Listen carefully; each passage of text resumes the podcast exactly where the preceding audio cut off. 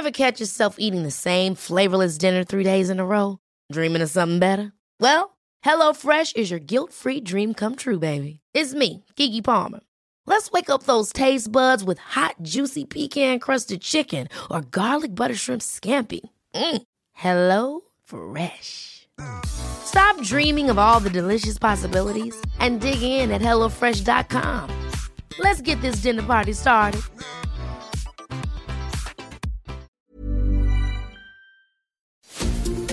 Heraldo Media Group presenta la información y el entretenimiento que usted necesita para estar enterado, también en su descanso. Informativo El Heraldo Fin de Semana con Alejandro Sánchez por El Heraldo Radio. Con la H que sí suena y ahora también se escucha.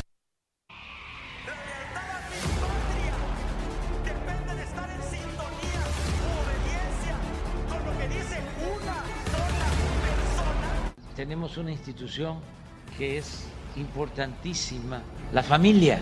La familia mexicana es la principal institución de seguridad social. ¡Oh, la mano izquierda que explota por parte de Jackie Nava! Pone en malas condiciones a la Barbie Juárez. Hoy en la mañana me despiertan con esa noticia. Hoy en la mañana me hablan mis abogados. Me dicen, felicidades amigo. O sea, hemos llegado y estás libre.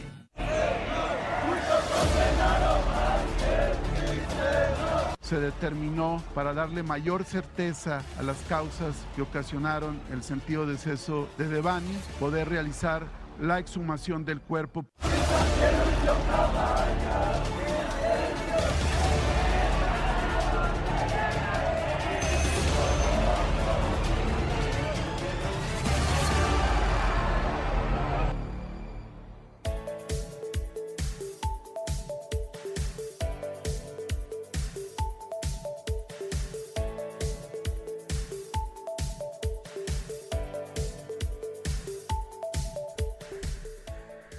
Muy buenos días, son las 7 de la mañana en punto, hora del centro de la República. Yo soy Alejandro Sánchez, les saludo en este sábado 28 de mayo de 2022, porque la noticia no descansa, hay mucha información. Vamos a estar juntos de aquí hasta las 10 de la mañana para llevarle lo más relevante acontecido a nivel nacional e internacional. Muchas noticias. El presidente de la República, Andrés Manuel López Obrador, regresó a la tierra del Chapo. Y fíjese, cuando iban rumbo al evento del presidente, el convoy de prensa fue detenido por un retén para conocer su destino. Y ese retén no era de policías ni de soldados. Era de hombres armados hasta los dientes que les preguntaron a los reporteros, ¿a dónde van? ¿Quién los invitó por estos rumbos? La prensa dijo, bueno, vamos al evento del presidente de la República y después de una leve inspección autorizaron que siguiera adelante. Eso y mucho más con todas las noticias, así arrancamos con la información.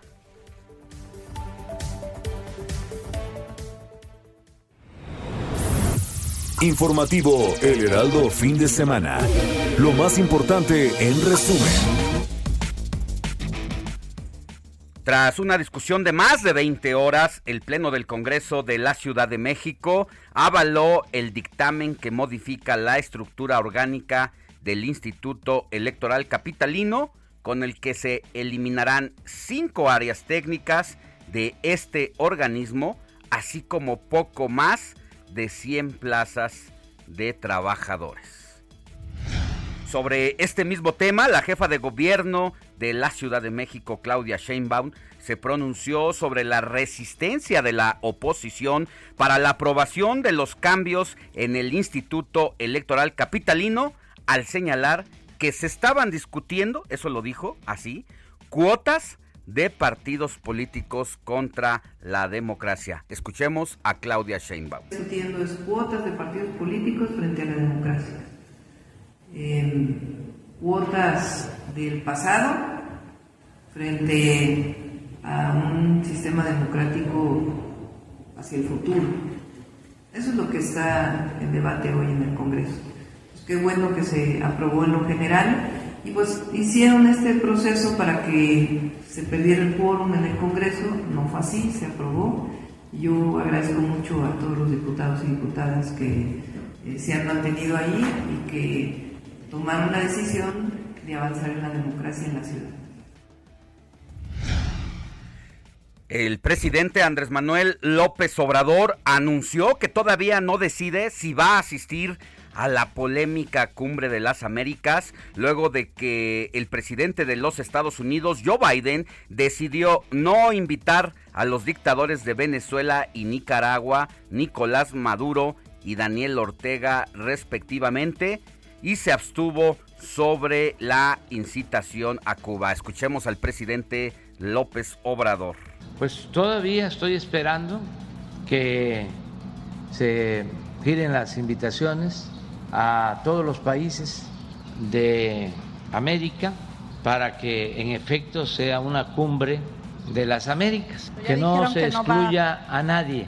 Vamos a esperar que formalmente este, nos respondan y a partir de ahí vamos a tomar una decisión. Hay que recordar que el presidente de la República ha condicionado su asistencia a ese importante evento donde se juntan todos los líderes políticos del mundo, sobre todo los presidentes de las respectivas naciones, pues para tocar toda la agenda política internacional. Entre estos temas, precisamente lo que tiene que ver con la democracia y las elecciones en los respectivos países, en donde como sabemos tanto Venezuela, Nicaragua y Cuba tienen una problemática a ese respecto y bueno, pues no están siendo convidados a este evento por obvias razones y el presidente de México dice, bueno, yo solamente voy, se invitan a nuestros hermanos de esos países. En eso ha estado el estira y afloja en estas últimas semanas y el presidente pues sigue deshojando la margarita para definir finalmente si va o no va a este importante evento. En más información, la Comisión Reguladora de Energía sancionó a la empresa española Iberdrola con una, una multa de 9.145 millones de pesos por vender energía a clientes que no estaban como socios originales en el permiso de autoabastecimiento que le otorgó el propio organismo. Seis personas muertas y otras dos más heridas fue el saldo de una explosión en un polvorín en la colonia de San Pedro de la Laguna en Zumpango, Estado de México, lo que generó pánico entre los vecinos de la zona y una importante movilización de cuerpos de emergencia. Así se escuchó la explosión.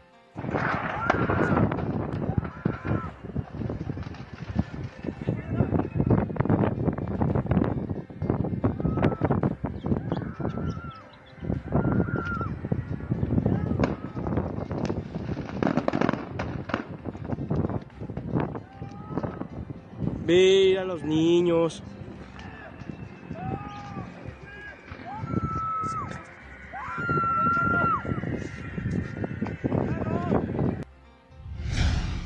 Así la tragedia ayer en Zumpango, donde seis personas se han confirmado como fallecidas. En más información, el Servicio Meteorológico Nacional informó que este viernes se formó el primer ciclón tropical de la temporada en el Pacífico mexicano que podría intensificarse en las próximas horas a la tormenta tropical Agata que generaría lluvias en estados como Chiapas, Oaxaca, Campeche, Tabasco y Veracruz.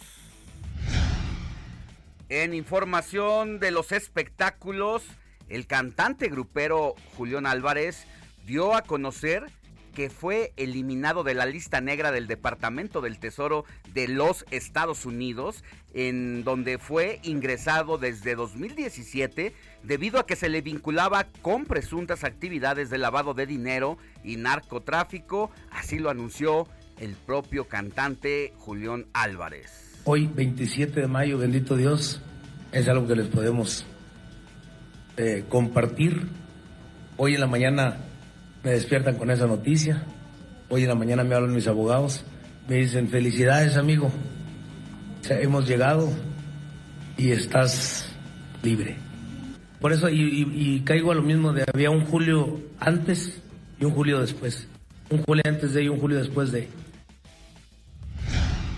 En temas internacionales, el Ministerio de Salud de Argentina confirmó este viernes el primer caso de viruela del mono en el país e indicó que se estudia un caso sospechoso en un residente de España que se encuentra de visita allá en ese país de Argentina, aunque no tiene nexo con el primer paciente. El Ministerio de Defensa de Rusia aseguró este sábado que se ha destruido casi 1.300 tanques y otros vehículos blindados del ejército de Ucrania desde el inicio de la operación militar especial en aquel país realizada el pasado 24 de febrero.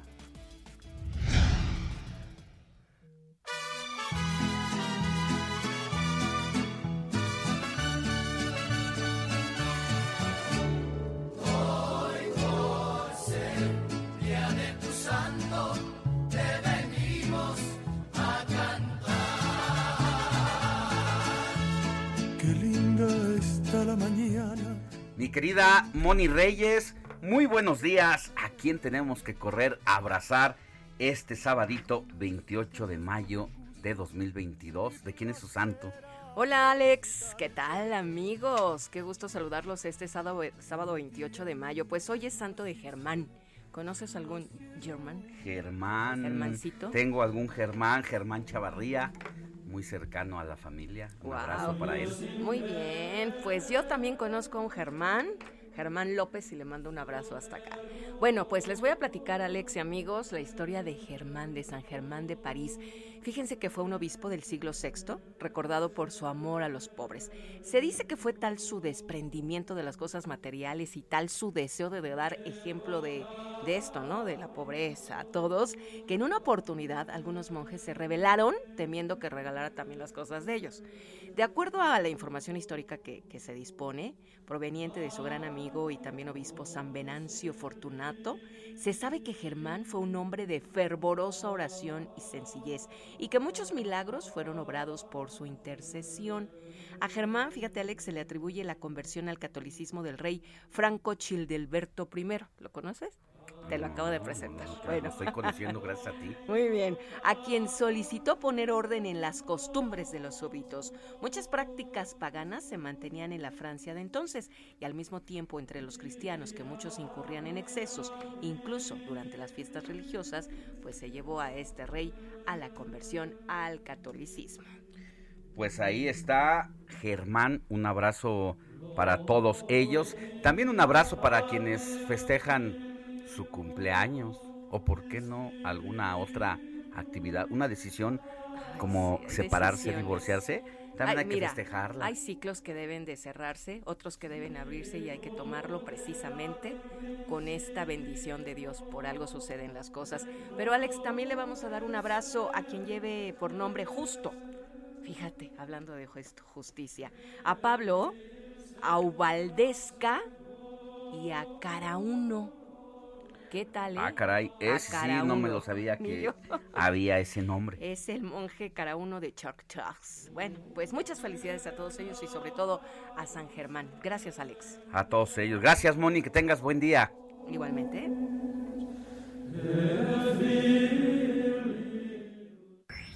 Meta, con la información deportiva en el noticiero Heraldo.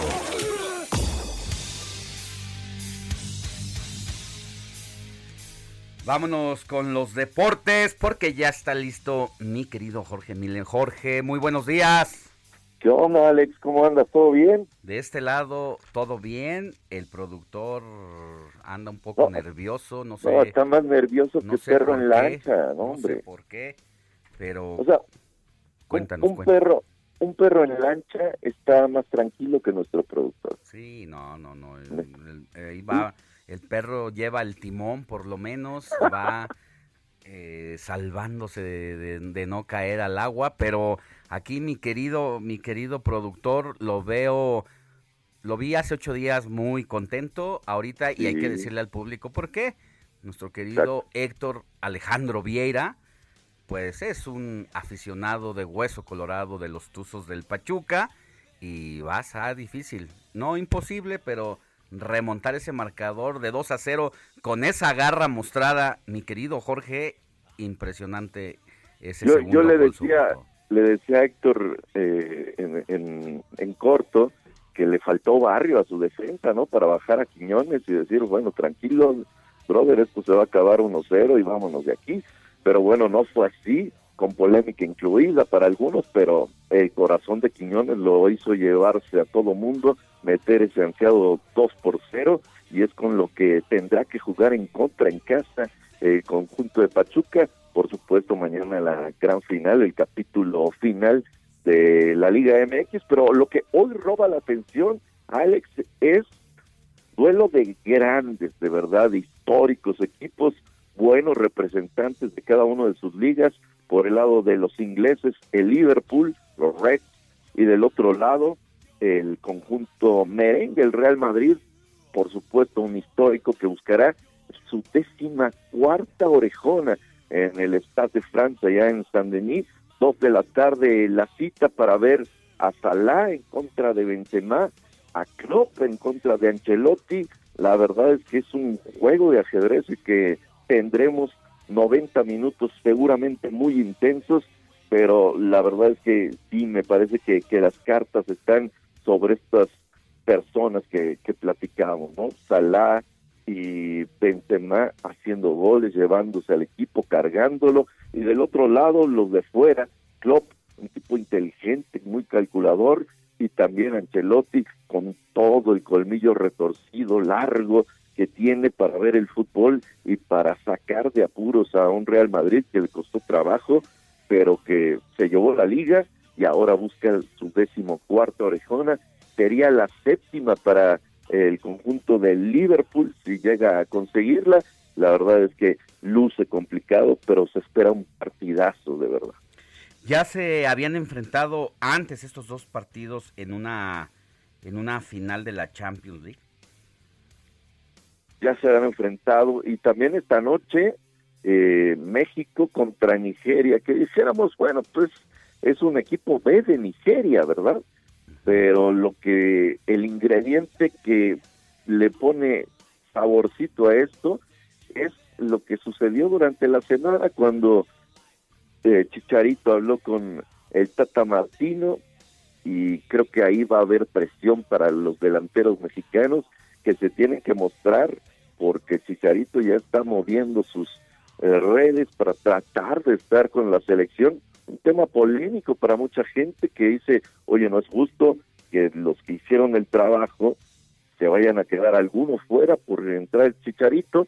Todavía no hay ningún compromiso, pero de que hay ya acercamiento, el propio director técnico ya lo dio a conocer, ¿no?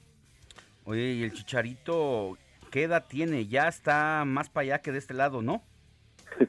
está en sus treintas, pero la verdad es que eh, el tipo hace goles. Y qué le falta a la selección hacer goles. Es cierto que les falta quien provea no a los jugadores de, la delantera. quien reparta el queso allá. Exacto. Sí.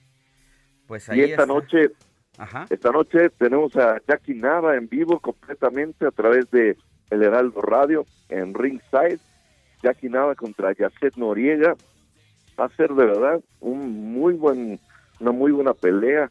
Sabemos de lo que es capaz. Jackie Nava, la conoce todo el mundo, buscará su victoria 40 en su carrera, pero del otro lado está Yacet Noriega, una joven que la verdad hace muy bien las cosas, le dicen la dinamita, pega durísimo, se mueve muy rápido, así que también vamos a tener un gran duelo en el eh, boxeo esta noche, boxeo con guantes rosas con Jackie Nava y Yacet Noriega, así que los esperamos a partir de las nueve de la noche con Alfredo Ruiz, la narración también de Eduardo Camarena y aquí su servilleta. Oye, y Janet, la dinamita Noriega, es mexicana también. Yacet, sí, sí, es, es, Yacet, dinamita Noriega, es mexicana y la pelea es a 10 rounds. La pelea es a 10 rounds, allá en, Tijuana empezó Gallo y la verdad es que se espera una, una gran pelea, un muy buen combate eh, que vamos a tener, por supuesto, completamente en vivo. Y bueno, hay, que recordar que pues una de las grandes campeonas y figura representativa del boxeo femenil, pues es sin duda la Jackie Nava, que pues abrió brecha y a sus 40 años de edad pues sigue sigue disputándose el todo por el todo. Tiene más de 40, creo, ¿no? Anda ahí en, sus 40, me parece 40, 41, pero la verdad es que físicamente es un roble, sigue entrenando como si fuera una novata y ella misma nos lo decía en entrevista, no sé si esta va a ser la penúltima o la última, pero de que ya me, retiro es inminente, es inminente, por supuesto que sí, pero aún no, no lo tengo decidido. Ella lo que está esperando en realidad es una gran cartelera y la oportunidad de despedirse en un sitio como Las Vegas, mínimo Los Ángeles, y si no, pues despedirse yo creo que en Tijuana, en su tierra, en una muy buena pelea.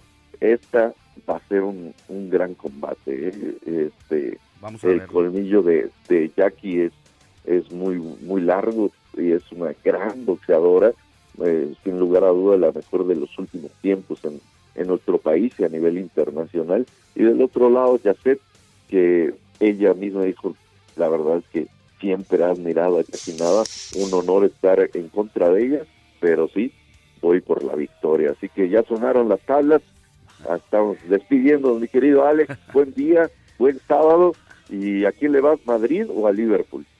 La verdad es que creo que me quedo con el Real Madrid. Tengo más afinidad por ese equipo. Creo que desde que estuvo Hugo Sánchez, la verdad, ahí me ahí me quedé, no me nunca me moví al Barcelona. Así que vamos, vamos, vamos a ver, a ver cómo les va. Entonces, la cartelera antes de que te nos vayas a las 2 de la tarde. Eh, 2 de la tarde. La champ, ajá. La Champions, sí, por supuesto.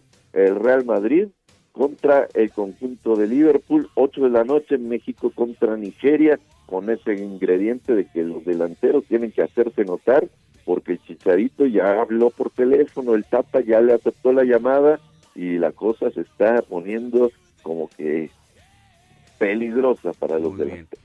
Y la pelea, obviamente, con Jackie Nava, aquí por los micrófonos de El Heraldo Radio, con todo el equipo que tú también ahí formas parte, a partir de las 8 de la noche.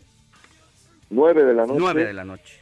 9 de la noche los esperamos en vivo a través del Heraldo Radio en Ringside, el mejor lugar para vivir el boxeo. señor. Gracias, querido Jorge Mille, que tengas buen día. Igual, un abrazo. Un abrazo.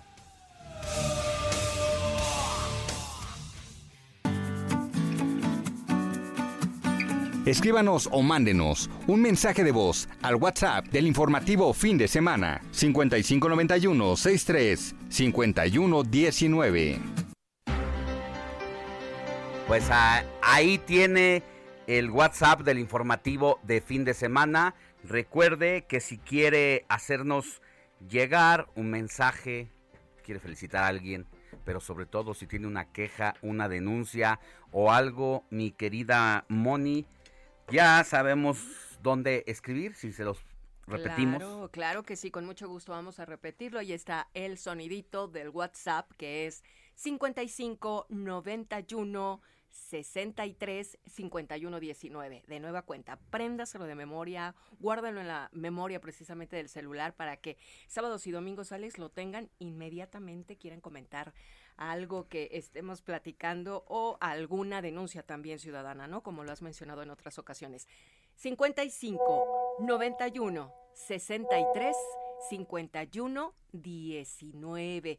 Estamos aquí en el informativo fin de semana con Alex Sánchez y son las 7 de la mañana con 23 minutos, Alex. Así es, tenemos mucha información de aquí hasta las 10 de la mañana. Vamos a hablar con un representante del Instituto Electoral de la Ciudad de México que nos va a decir sobre el desmantelamiento a ese organismo realizado ayer por el Congreso de la Ciudad de México. cómo lo están viendo los consejeros, ¿es realmente un acto para ahorrar recursos o es que el gobierno de la Ciudad de México está desmantelando a un instituto para ganar de otra forma lo que no puede ganar en las urnas? No hay que confiarse, el COVID vuelve a la Ciudad de México, por lo que muchos expertos están cuestionando esta decisión política de despojarse del cubrebocas. Lo que dicen es hay que recuperar esa actividad, no dejar el cubrebocas. Mientras tanto nosotros vamos a una pausa y volvemos con mucha más información.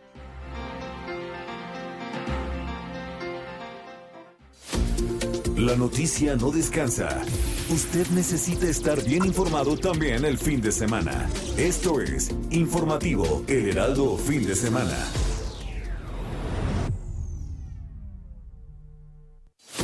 Informativo Heraldo Fin de Semana. Regresamos.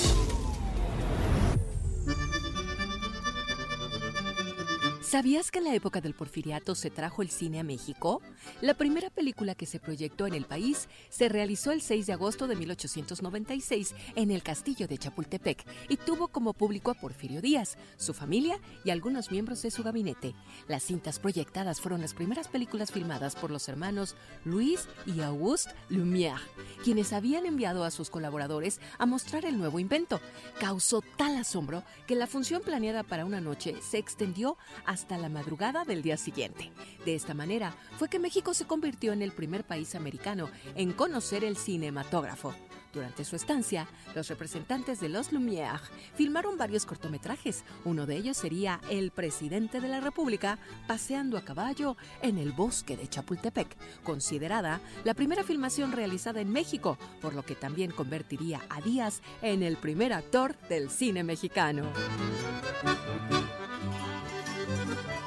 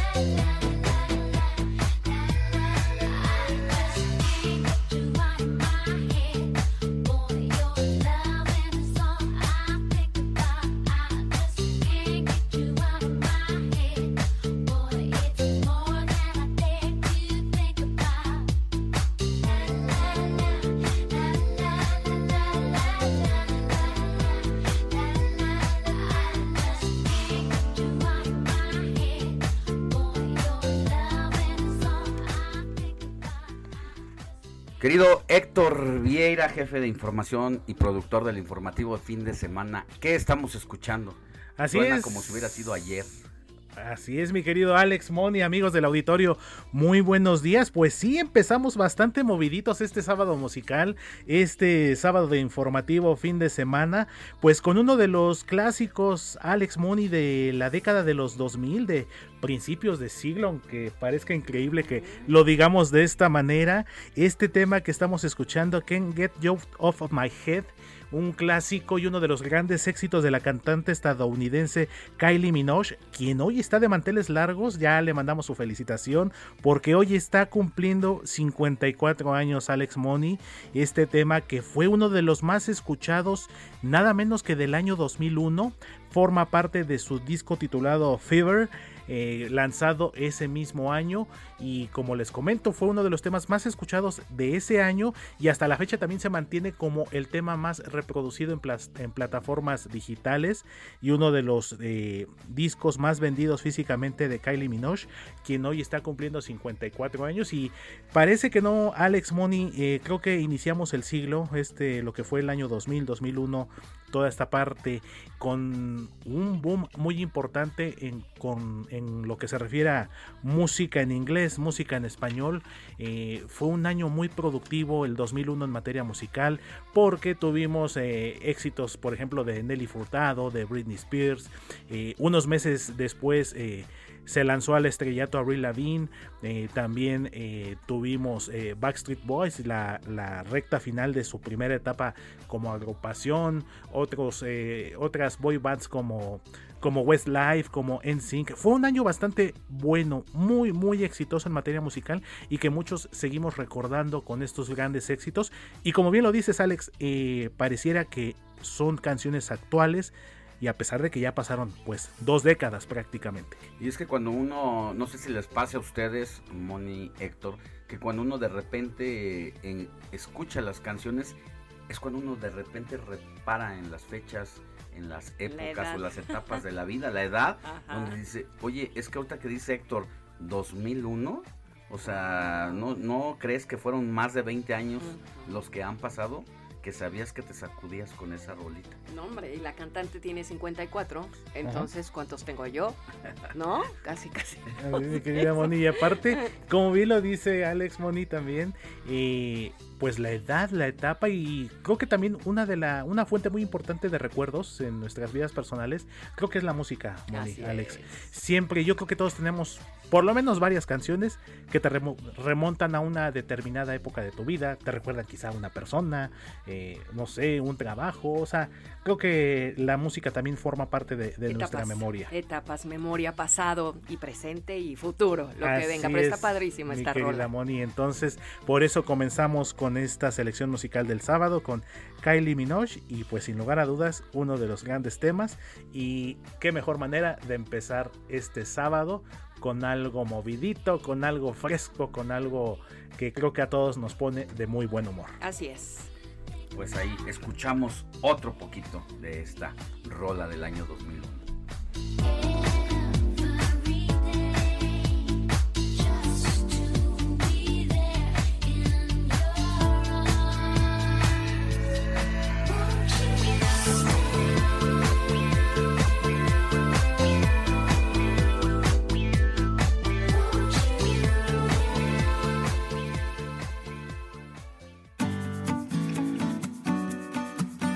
Escríbanos o mándenos un mensaje de voz al WhatsApp del informativo fin de semana 5591 63 5119.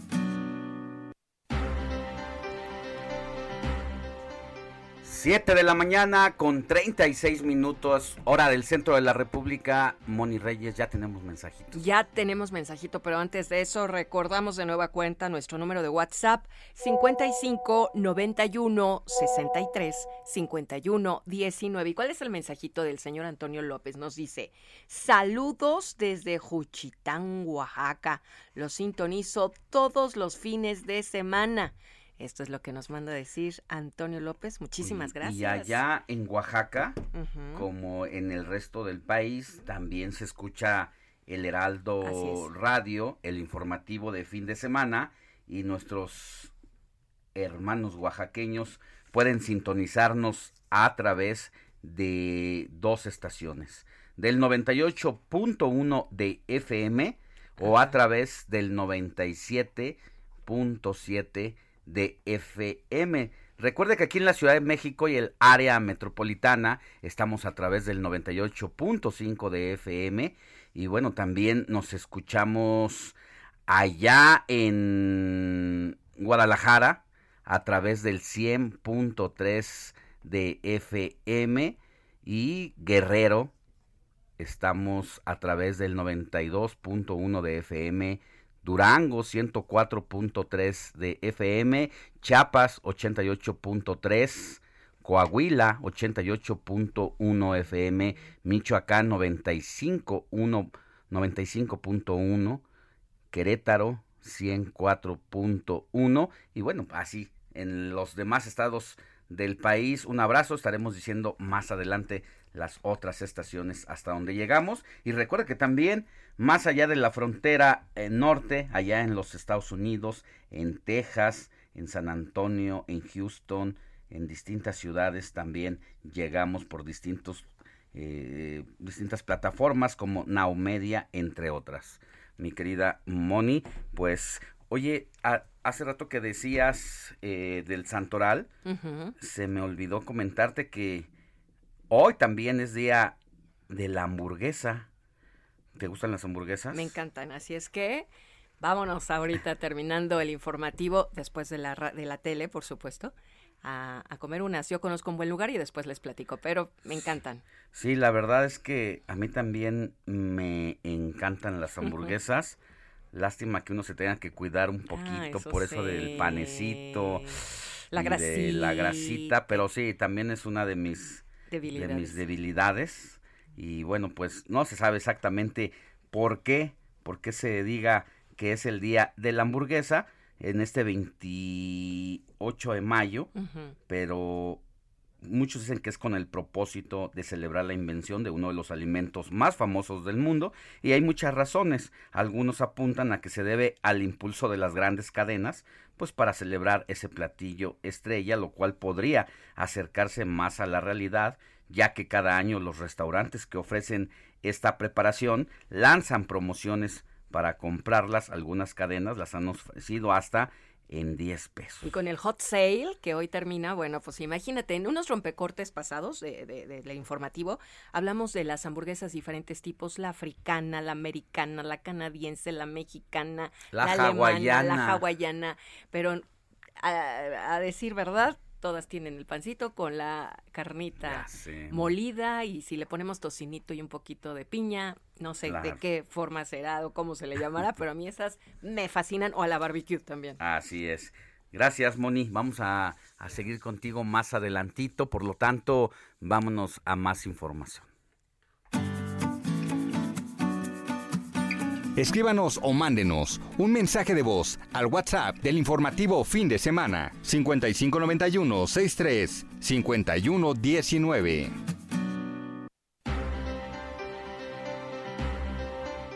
Vámonos contigo, Carlos Navarro, porque traes toda la información de la Ciudad de México, como siempre, pero en esta ocasión los bloqueos de transportistas pues se han registrado con toda su fuerza en los últimos días porque están exigiendo aumento en el precio de las tarifas. Dicen que lo que se cobra ya no les es suficiente ni para la gasolina. Buenos días, ¿cómo estás? Buenos días, Alex. Te saludo con gusto a ti, al auditorio, y te comento que los transportistas que protestaron en la Ciudad de México el jueves pasado cerrando distintas vías quieren una tarifa similar a la del Estado de México. Así lo afirmó la jefa de gobierno Claudia Sheinbaum, quien explicó que este gremio plantea un incremento de hasta cinco pesos, hecho que afectaría la economía popular de los capitalinos. Escuchemos. Ellos quieren más de cinco pesos de aumento de la tarifa del transporte público. Eh, no creemos que esto sea aceptable afectaría muchísimo la economía popular en este momento. Se les están dando bonos de combustible y ahí está la mesa de trabajo para ver eh, si podemos llegar a un acuerdo. Pero lo que la ciudadanía está de acuerdo conmigo es que una tarifa del doble de lo que se está, casi quieren una tarifa como la del Estado de México, pues no puede ser. De acuerdo con la Secretaría de Movilidad Capitalina, la tarifa del transporte concesionado en la Ciudad de México es de 6 pesos los primeros 5 kilómetros y 7 pesos más de 5 kilómetros el viaje, mientras que en el Estado de México la tarifa es de 12 pesos por usuario. Ante este panorama, la jefa de gobierno aseguró que las tarifas en sistemas públicos como el metro, metrobús, RTP o cablebús no van a incrementar. Escuchemos. La ciudad no va a subir las tarifas de los transportes que le corresponden al gobierno de la ciudad. Entonces, esta tarifa del doble prácticamente de lo que están cobrando ahora, pues no es aceptable. Vamos a estar trabajando con ellos, pero no puede ser algo que afecte de la manera en que eh, se está planteando. Entendemos también que han subido mucho distintos costos de operación para ellos, pero no este, eh, este planteamiento que están haciendo de prácticamente el doble de la tarifa. Como bien lo comentabas al inicio, Alex, eh, los transportistas señalan que ya no les alcanza. Básicamente el tema de la inflación que se ha venido dando en el país, en el mundo y a nivel local, les ha afectado para conseguir sus insumos, incluso tan solo la canasta básica de la Ciudad de México, lo que va de enero a la fecha, ha incrementado más del 20% y ante esto alegan un incremento. Recordemos que el transporte público lo utiliza alrededor del 70% de los capitalinos para trasladarse, así es que vamos a ver de qué manera las autoridades capitalinas desahogan esta, esta presión que están haciendo los transportistas. Últimamente la han hecho más fuerte, quieren un incremento, las autoridades dicen que quieren cinco pesos, algunos de ellos dicen que solamente quieren tres pesos, vamos a ver de qué manera los atienden. Alex, la información que te tengo. Gracias, Carlos. Estamos pendientes en caso de que ocurra algo más importante de aquí hasta las 10 de la mañana.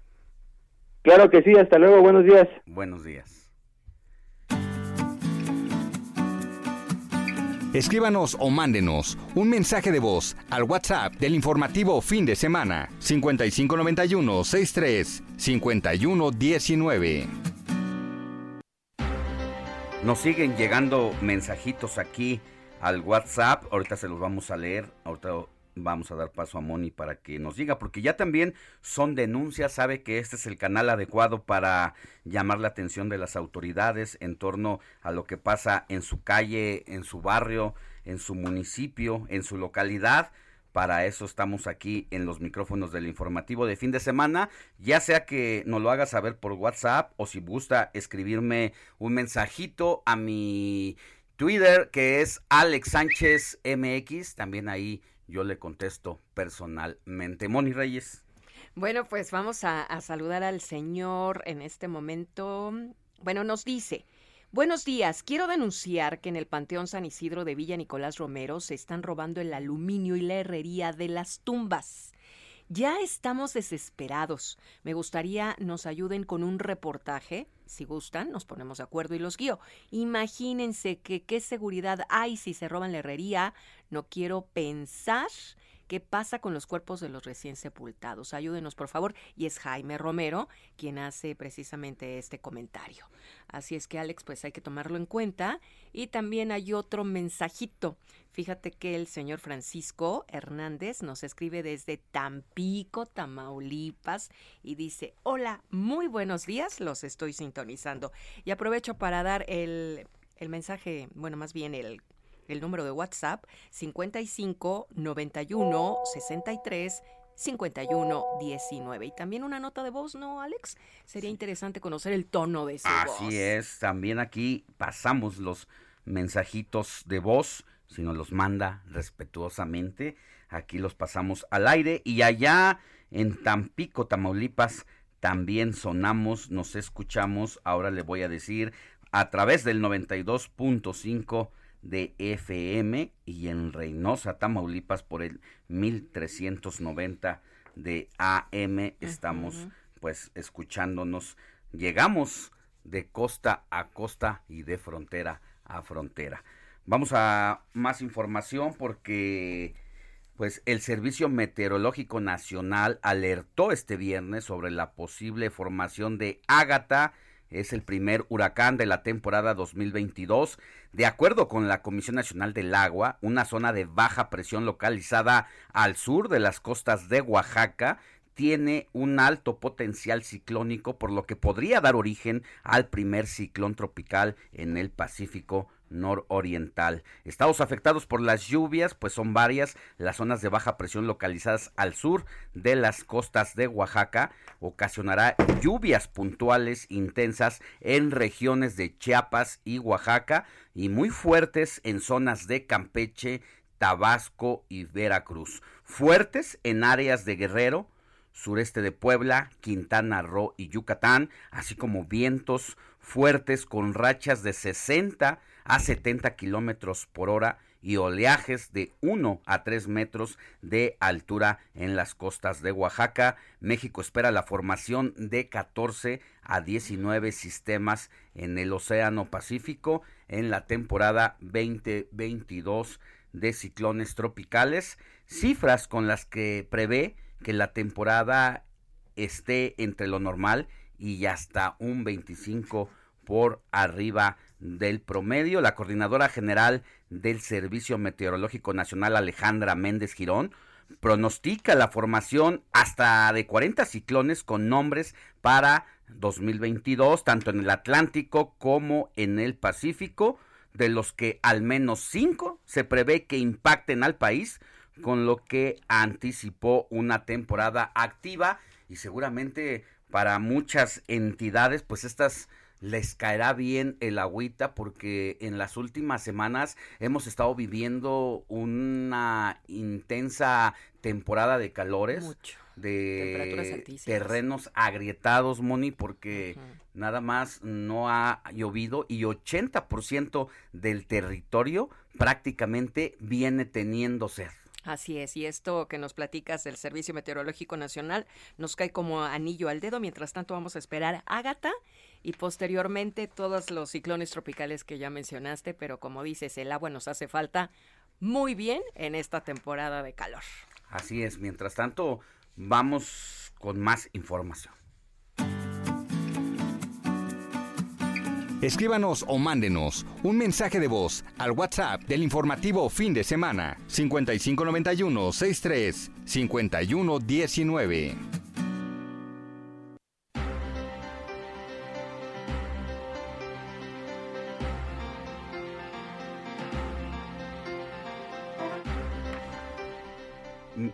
Mire, ya le decía al arranque del informativo de fin de semana la polémica visita del presidente de la República a tierras, a tierras de, de el Chapo Guzmán y de cómo el convoy de la prensa incluso para dirigirse a la cobertura de las actividades del presidente de la República, pues fue detenido por un grupo de hombres que no eran ni soldados ni policías y pues prácticamente hubo que pedirles permiso para llegar allá, pero también fueron polémicas las declaraciones del presidente de la República, Moni Reyes.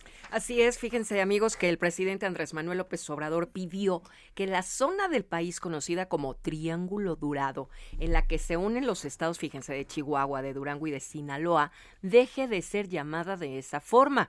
A consideración del mandatario, esa frase estigmatiza a la región y a sus habitantes, por lo que incluso planteó referirse a ella como Triángulo de la Gente Buena. Esa zona del país entre Chihuahua, Durango y Sinaloa ha sido punto de operaciones de grupos del crimen organizado dedicados al narcotráfico, entre ellos el cártel de Sinaloa. A lo largo de los últimos años, fuerzas federales han realizado diversos operativos en esa región en busca de presuntos líderes criminales. Pero ahí está lo que pide el presidente a la zona conocida como Triángulo Dorado, sea llamada Triángulo de la gente buena, Alex. Y hay que recordar pues que ha sido muy polémica la decisión que ha asumido el presidente de la República en torno a eh, pues afrontar el tema de la inseguridad en nuestro país porque desde el inicio de su gobierno dijo en mi administración no va a haber balazos, no se va a enfrentar a los criminales con balas ni con armas, vamos a pues incluso a respetar sus derechos humanos sin importar que a veces se pasen un poquito, no un poquito, se pasen de la raya, pero el presidente considera que esa decisión es la que va a traer la paz a nuestro país y que lejos de confrontar a los criminales hay que ofrecerles otras alternativas de vida, pero ya van a pasar, pues ya estamos en el cuarto año de gobierno de su administración y el tema de los homicidios y de los delitos que se han cometido pues en este en estos años simple y sencillamente es más preocupante que en administraciones anteriores porque en números fuertes, en números en datos duros, los datos ahí están. Llevamos más ejecuciones que con en el sexenio del presidente Felipe Calderón y estamos al ritmo que vamos muy cerca de superar todos los asesinatos, más de 150 mil, que se cometieron durante el sexenio de Enrique Peña Nieto. Moni Reyes, tú tienes el WhatsApp del informativo de fin de semana. Claro que sí, tengo un saludito también. Bueno, el WhatsApp es 55 91 63 51 19. Recuerden que estamos fines de semana, sábado y domingo, para que lo, se lo aprendan, nos sintonicen, nos manden mensaje de texto o también nota de audio 55 91 63 51 19. La señora Lidia Rodríguez nos escribe desde Guadalajara, Jalisco y nos escucha a del 100.3 FM. Ya lleva dos meses y dice que está junto a su esposo en la camita porque acaba de ser intervenido quirúrgicamente. Le hicieron un trasplante de hígado al señor Pedro. Entonces, pues nos manda saludos, que se restablezca bien sanamente. El hígado es un órgano vital y de verdad hay que cuidarlo mucho, pero gracias Lilia. Un sobreviviente, un abrazo para él, pronta recuperación y que su cuerpo pues acepte este órgano porque a veces los médicos hacen todo lo posible por el implante, pero también depende mucho de tu organismo y la empatía que se tenga con los órganos cuando son trasplantados, lo mejor para para él y pronta recuperación. Nosotros ya nos vamos a una pausa, pero recuerde que seguimos tanto aquí en el informativo de fin de semana por el Heraldo Radio y también nos conectamos con televisión por el 151 de Easy, 161 de Sky o a través de www.heraldodemexico.com. Usted puede sintonizarnos ahí, se va al lado derecho, baja un poquito y va a encontrar la opción de televisión. Recuerde que tenemos mucha información, entrevistas con consejero electoral del Instituto de la Ciudad de México. ¿Qué pasó con el desmantelamiento ayer? Eso y mucho más. Pausa y volvemos. La noticia no descansa. Usted necesita estar bien informado también el fin de semana. Esto es Informativo El Heraldo Fin de Semana. Heraldo Radio.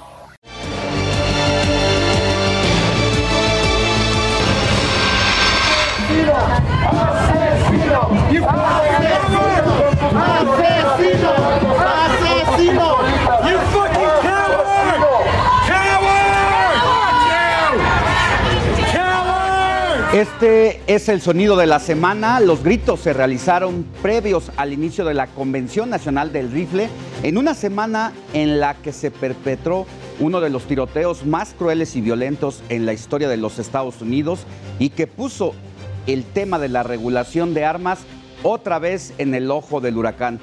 Más adelante le voy a tener todos los detalles de esa historia y de esta convención que se está llevando a cabo en los Estados Unidos, donde prácticamente pues se está promoviendo la vendimia de estas armas. Y bueno, pues aquí muy buenos días. Yo soy Alejandro Sánchez, porque la noticia no descansa. Así seguimos con el informativo de fin de semana.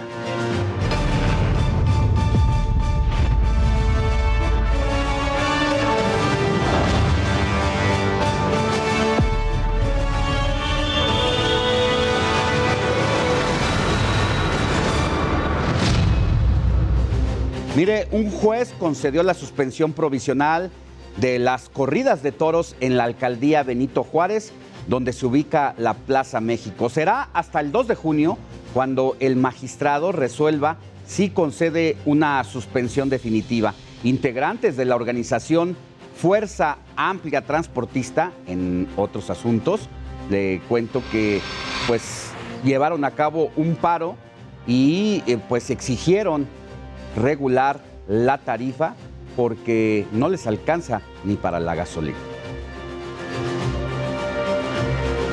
Y seguimos con temas de la capital del país, ya que el secretario de Turismo Miguel Torruco y el gobierno de la ciudad señalaron que el tianguis turístico del año entrante será en el centro City Banamex. El tianguis turístico es un potenciador del turismo en todo el país. La Ciudad de México es capital de la República, tiene la representación de, las, de los 31 estados y de la propia Ciudad de México y como capital de la República pues representa un centro fundamental para que a la llegada de muchos operadores turísticos internacionales puedan conocer la gran experiencia que significa visitar nuestro país. Y desde la Coordinación General de Comunicación Ciudadana de la Ciudad de México se desmintieron las especulaciones sobre una supuesta renuncia de la jefa de gobierno Claudia Sheinbaum. Esto luego de que trascendiera información sobre una presunta petición de licencia para dejar el cargo en los próximos meses. Vamos a las calles de la Ciudad de México con mi compañero Daniel Magaña, quien se encuentra frente a Palacio Nacional, donde se concentra el contingente Huicarica a la espera de ser recibidos por el presidente Andrés Manuel López Obrador. Dani, muy buenos días. ¿Qué está pasando por allá? ¿Qué tal? Muy buenos días. Efectivamente, nos ubicamos en el primer cuadro capitalino y es que pues se extendió este bloqueo que como tú comentas pues se mantiene aquí en las calles del centro. Un grupo se encuentra precisamente en la zona de Palacio Nacional y el otro se trasladó aquí hacia la zona de Avenida República de Brasil y pues en donde se ubican las instalaciones de la Secretaría de Educación Pública. Desde el día de ayer después de realizar pues algunas marchas alguna marcha por las calles de la ciudad decidieron instalarse en este lugar y en la noche como bien comentas bueno pues trasladaron parte de este campamento a unas calles hacia la zona del Zócalo en donde ellos pernoctaron y esperan que pues el lunes, bueno, pues sean recibidos. Eso fue parte del acuerdo que tuvieron desde el día de ayer, eh, pues una, pues diversas demandas, algunas en cuanto a las bases hacia las plazas de algunas de las secciones sindicales de la CENTE, se trasladaron hacia este lugar y bueno, pues les comentaron que el lunes serían atendidos. Ellos comentan que de no ser atendidos directamente por eh, pues el eh, presidente Andrés Manuel López Obrador, pues ellos tomarán otra serie, otra serie pues de bloqueos y de protestas intensificarán pues la protesta aquí en las calles de la ciudad. Así que pues cerrada esta calle también pues ha habilitado en torno al circuito de la Plaza de la Constitución, bueno pues un circuito reversible para las personas que el día de hoy sábado pues aumenta el número de personas que se trasladan hacia la zona centro, pues encontrarán estos dos bloqueos de pues eh, de docentes precisamente de Chiapas aquí en la zona en la zona del primer cuadro. Ese reporte y bueno pues vamos a continuar atentos. Muy buen día. Muchas gracias, Dani. Que tengas buen día y nos enlazamos más adelante. Continuamos atentos. Mire, le cuento en otra información que Patricia Avendaño, consejera presidenta del Instituto Electoral de la Ciudad de México, señaló que si bien no coinciden con las razones y motivos de la reestructuración aprobada por el Congreso Capitalino, efectuará las tareas y acciones específicas para cumplimentar las nuevas disposiciones. En este proceso se garantizará la protección de los derechos laborales del personal que resulte afectado por esta circunstancia. Finalmente, ante la reducción de la estructura organizacional de este instituto, reafirmo que se redoblarán los esfuerzos para continuar con todas y cada una de las atribuciones que en la legislación se ha impuesto a esta autoridad es que hay que recordar que en una sesión histórica realizada la madrugada de ayer se eliminaron cinco organismos dentro de este, o cinco áreas dentro de este organismo, lo cual al mismo tiempo pues eh, incide en la desaparición de más de 100 plazas de trabajo. Y a su vez, las consejeras y consejeros del Instituto Electoral de la Ciudad de México dieron a conocer que analizan los medios de impugnación, así como ante qué instancias van a poder realizar los procedimientos para frenar esta reestructuración. Esta declaración se dio luego, ya le decía, de que el Congreso Capitalino aprobara la reestructuración al organismo. Alberto Valiente nos tiene la crónica al respecto. Poco antes de la una de la tarde de este jueves, inició la sesión ordinaria del Pleno del Congreso de la Ciudad de México. Los legisladores de oposición estaban listos, habían cerrado filas con una sola misión, no dejar que avance la reforma al Instituto Electoral Capitalino. En las primeras tres horas, la oposición intentó frenar lo más que pudo la discusión. Tomaron la tribuna, todos los legisladores del PAN, PRI y PRD pidieron la palabra para trazar la conversación y hasta intentaron cortar la transmisión. Finalmente, a las 4 de la tarde, los diputados panistas solicitaron, a través de una moción suspensiva, la lectura de un documento de más de 460 cuartillas, lectura que duró cerca de 10 horas. A las 2 y 10 de la mañana terminó la lectura e inició oficialmente la discusión de la reforma al Instituto Electoral. Atentamente, diputado Ricardo Rubio Torres y diputado Diego Orlando Garrido López. Cumplida su instrucción, diputado presidente. Después de 22 posicionamientos, los grupos de oposición presentaron 1.044 reservas que esperaban fueran leídas. Sin embargo, se desechó su petición. A las 8 de la mañana, el Congreso votó de manera general el dictamen que busca reducir al Instituto Electoral de la Ciudad de México. Con 36 votos a favor, 28 en contra y 0 abstenciones, el dictamen fue aprobado en lo general. 36 votos a favor, 28 votos en contra, 0 abstenciones. Gracias, diputada. En consecuencia, se aprueba el dictamen en lo general y los artículos no reservados en lo particular. Ahora la discusión continúa en el Congreso para su aprobación de manera particular con las reservas presentadas, una discusión que la oposición plantea estirar lo más posible.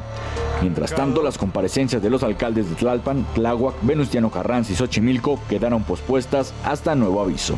Alberto Valiente, Heraldo Media Group. Y mire, para conversar alrededor de toda esta controversia en el Instituto Electoral de la Ciudad de México, le doy la bienvenida en el estudio a Ernesto Ramos, consejero del Instituto Electoral de la capital del país. Buenos días, Ernesto, ¿cómo le va? Buenos días, Alejandro, muchas gracias por invitarme. Cuéntenos, ¿cómo está viendo el instituto esta decisión? Ha habido una polémica en torno a si realmente se trata de una decisión para hacer ahorros económicos que necesita la ciudad. Esto Ujú. de acuerdo a el partido que la presentó, que presentó este proyecto, que es Morena, el partido en el poder. ¿O están viendo ustedes un atentado contra el Instituto Electoral? Muy buena pregunta. Yo te diría directamente, desde mi punto de vista, desde la iniciativa no hay elementos que nos puedan ayudar a concluir que se van a ahorrar recursos. Porque no hay un estudio, no hay una planeación, no hay un análisis de, de la propia estructura del instituto. ¿Qué es lo que vamos a tener que hacer nosotros? Eh, En la iniciativa, en la exposición, no en los artículos, se plantea la elim- eliminar cinco áreas especializadas del instituto y cortar 105 plazas.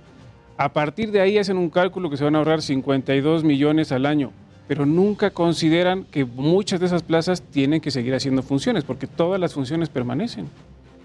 Tampoco consideran que hay que liquidar al personal y tampoco toman en cuenta que el instituto tiene un déficit ahora de 199 millones, de los cuales tenemos que pagar, son 150 para pagar las prerrogativas en los últimos tres meses del año, más tareas de limpieza, seguridad y personal de honorarios. Es decir, es una situación muy complicada. Yo no veo cómo esta reforma va a ayudar al instituto a ser mejor, cómo lo estructura mejor. Nosotros tenemos que ver cómo aterrizarlo en la realidad y lo que yo siempre he pedido y voy a seguir pidiendo es diálogo con el Congreso, que no solamente escuchen a consejeras y consejeros, sino que escuchen a la ciudadanía, a las organizaciones sociales y a los grupos, eh, incluso minoritarios, que se ven afectados por la desaparición de estas áreas. Esta decisión que ha tomado pues, la mayoría de Morena con sus aliados del Partido Verde y Partido del Trabajo es la última decisión que se tiene, es decir, o los por parte de los consejeros electorales van a interponer alguna acción de inconstitucionalidad, habrá que analizar jurídicamente muy bien por dónde en- entrar, porque no es lo mismo una acción que una controversia Exacto. y cómo hacerlo, cuál es la ruta correcta. Sí, de hecho, es muy buena pregunta y lo que te voy a contestar es, tenemos que trabajar de manera paralela en dos cosas. Uno, los mecanismos jurisdiccionales que debemos interponer para proteger a la institución. Y dos, como no hay efectos suspensivos, tenemos que trabajar en una reestructura integral de la institución. Nosotros sí tenemos que hacer un estudio objetivo y planear cómo podemos hacer una mejor institución con esta eh, nueva reforma, ¿no? el- de la parte jurisdiccional. Hay una acción de inconstitucionalidad, pero esa no la podemos presentar nosotros, solamente la puede presentar el 33% del Congreso o los partidos políticos. Eh, eh, nosotros podríamos presentar una controversia constitucional ante la Suprema Corte si vemos vulnerada nuestra autonomía. Hay una posible violación a la constitución política de los Estados Unidos mexicanos y a la propia constitución de la Ciudad de México en términos de autonomía. Y también estamos analizando si hay algún camino jurisdiccional ante el Tribunal Electoral, su sala superior, por las funciones electorales que debemos desempeñar y cómo esta eh, iniciativa, bueno, esta reforma ya aprobada, podría afectar nuestro funcionamiento. Llama mucho la atención el contexto en el que se da esta modificación en la Ciudad de México. Y el contexto al que me refiero es lo que quiere llevarse a cabo desde la Presidencia de la República en desaparecer o vulnerar o desmantelar el Instituto Nacional Electoral de cara a las elecciones de 2024. Digamos que ustedes sienten que es un ensayo en la Ciudad de México dentro de ese plan a nivel nacional. Pues mira, eh, eso, esto que me comentas lo he escuchado de distintas voces, es, es algo recurrente. Yo, en serio, deseo que no sea cierto, porque ahora están degradando al Instituto Electoral de la Ciudad de México, pero si esto que tú planteas es cierto, entonces lo que va a ser degradada es nuestra democracia. Nosotros tenemos que protegerla. ¿no? El Instituto Nacional Electoral y los institutos eh, electorales de las entidades federativas, somos un sistema nacional de elecciones que trabajamos de manera coordinada. Evidentemente, esta reforma también afecta a ese sistema nacional, no solamente nos afecta a nosotros. Así que yo espero que podamos eh, tomar actividades, iniciativas, incluso partidos políticos y el Congreso de la Unión, pues reflexionen sobre qué es mejor para nuestra democracia. No creo que degradar a las instituciones ayude. Porque uno piensa, si es que realmente de lo que se trata es de hacer, de apretarse el cinturón y hacer un ahorro, ¿dónde están las demás instituciones, las secretarías, el propio gobierno de la Ciudad de México? ¿Dónde está ese esfuerzo que hayan hecho de decir vamos a recortar eh, tal presupuesto de, tal, de tales áreas de la administración pública o de otros organismos? Pero tal parece que pues lo que a veces no se gana en las urnas se quiere ganar de otra manera. Pues mira, algo, eh, algo que me parece curioso es que justamente en este presupuesto de egresos se incrementaron los presupuestos de varias instituciones públicas, incluso las alcaldías, y me parece muy bueno, incrementaron 7% su presupuesto, pero el Instituto Electoral de la Ciudad de México le redujeron 40% el presupuesto. Tuvimos una reducción mayor que ningún otro año en 2022 y te digo, todavía tenemos un déficit para pagar prerrogativas, que es fundamental. ¿De cuánto es el presupuesto actualmente del instituto ya con este recorte? 1.201 millones y tenemos un déficit de 199 millones para el último trimestre del año. Sin contar los cambios que tengamos que hacer a partir de esta reforma y que impliquen liquidación de personal, que tú sabes, de acuerdo a la ley del trabajo, implica una erogación mucho mayor. Claro. ¿Cuándo van a estar analizando ustedes como instituto esta ruta jurídica y si lo van a hacer de la mano con otras eh, instancias, es decir, la oposición en el Congreso de la Unión, en el Congreso de la Ciudad de México, también está viendo esa posibilidad o cada uno lo va a hacer por su lado. No, nosotros como institución tenemos que definir y ya hemos empezado a dialogar, estamos viendo de las distintas alternativas que presentamos como Instituto Electoral de la Ciudad de México.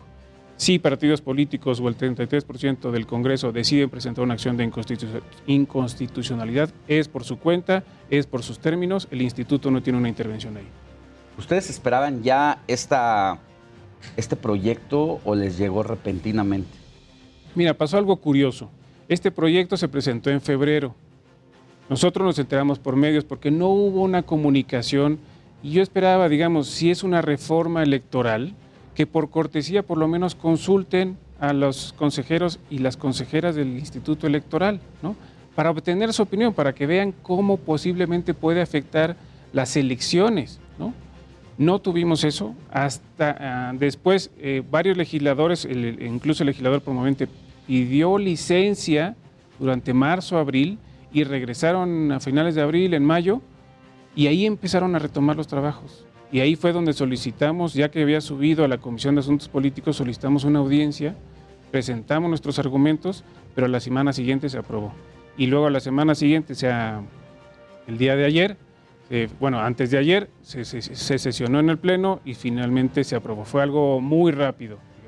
La audiencia la pidieron con la comisión respectiva. Con la Comisión de Asuntos Políticos. Y sobre todo también con el diputado promovente.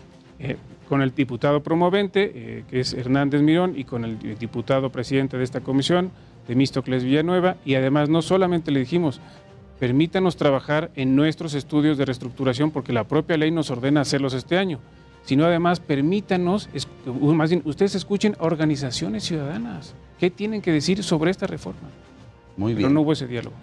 Pues vamos a estar pendientes porque la decisión que se tome y pues tendrán que elegir la mejor ruta si es que se quiere frenar esta decisión que se ha tomado en las últimas horas, pues sea la, correcta para que en caso de que la Suprema Corte considere que eh, le da ingreso, pues veamos cuál va a ser el desenlace, pero de cara a las elecciones, creo que es importante que el Instituto Electoral esté fortalecido y no todo lo contrario. Claro, y el próximo año tenemos el proceso electoral 2023-2024 para renovación de jefatura de gobierno. Es muy importante tener un instituto sólido y fuerte. Consejero, muchas gracias por haber estado con nosotros. Gracias a ti, Alejandro. Buen día. Igual. Y mire, ¿tiene usted idea de lo que gastan los mexicanos en la famosa mordida? Verónica Macías nos presenta todos los detalles.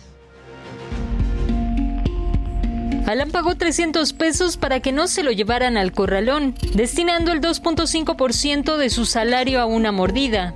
David destinó 250 pesos para agilizar un trámite y obtener, y obtener un documento más rápido, lo cual equivale al 1.5% de su salario mensual. Ambos pudieron haberse ahorrado este dinero, pero son parte de la estadística que refiere que los mexicanos destinan en promedio 3 mil pesos al año en mordidas para agilizar trámites o evitar el corralón.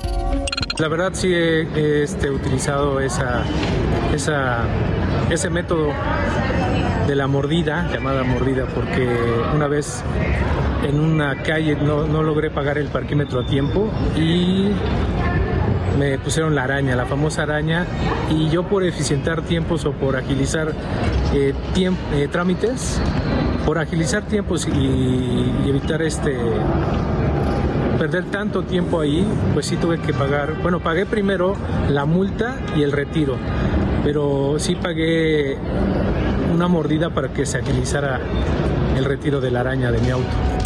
De acuerdo con la encuesta nacional sobre calidad e impacto gubernamental 2021 del Instituto Nacional de Estadística y Geografía, el costo total derivado de actos de corrupción por servicios públicos, trámites o pagos ascendió a 9.500 millones de pesos.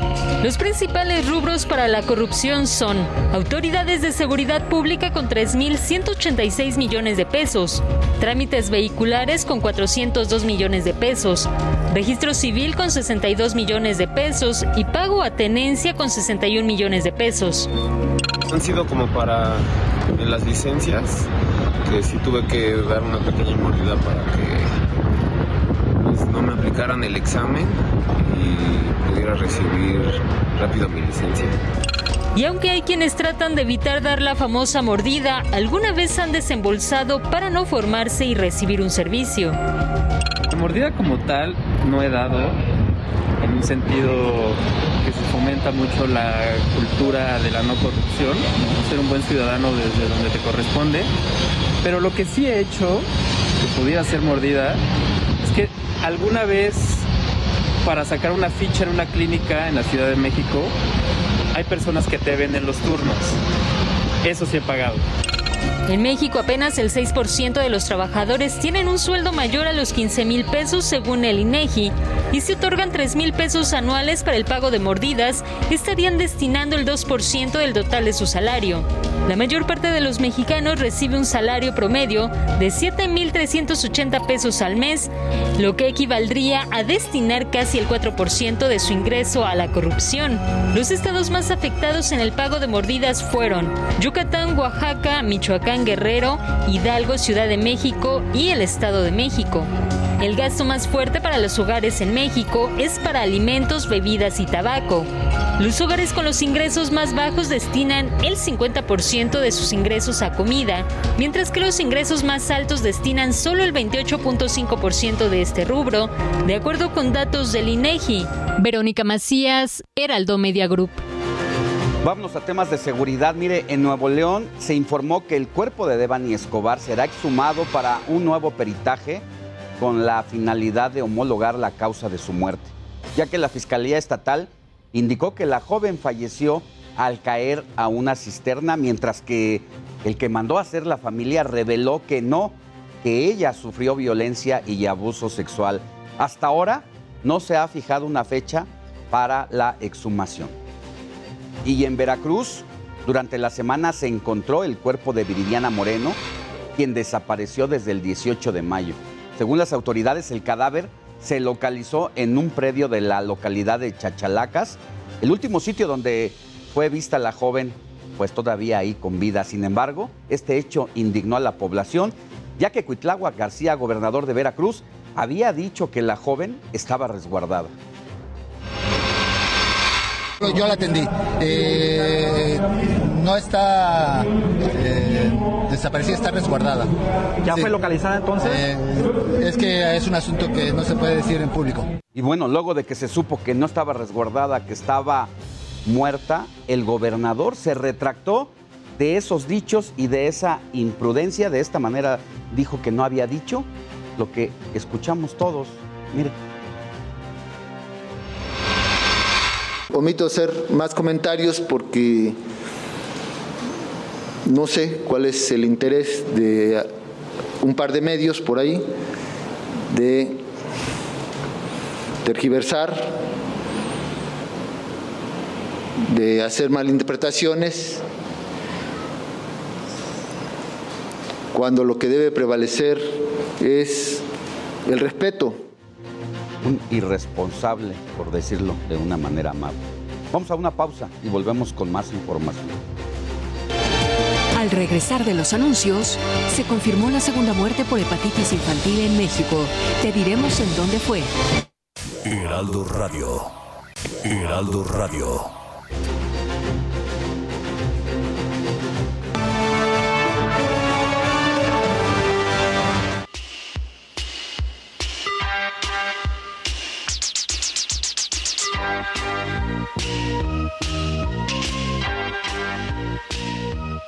Lo que estamos escuchando es Titan Love de Depeche Mode y es que esta semana falleció Andy Fletcher. Ever catch yourself eating the same flavorless dinner three days in a row? Dreaming of something better? Well, HelloFresh is your guilt-free dream come true, baby. It's me, Kiki Palmer. Let's wake up those taste buds with hot, juicy pecan-crusted chicken or garlic butter shrimp scampi. Mm. Hello Fresh. Stop dreaming of all the delicious possibilities and dig in at HelloFresh.com. Let's get this dinner party started.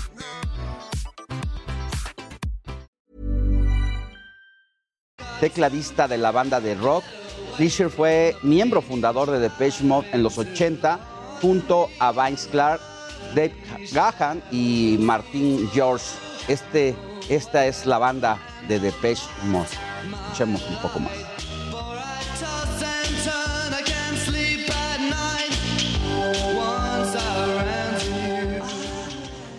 Este sábado podría formarse el primer ciclón tropical de la temporada con el nombre de Ágata. Este sistema ya genera fuertes vientos y lluvias intensas en Chiapas, Oaxaca, sur de Veracruz y Tabasco.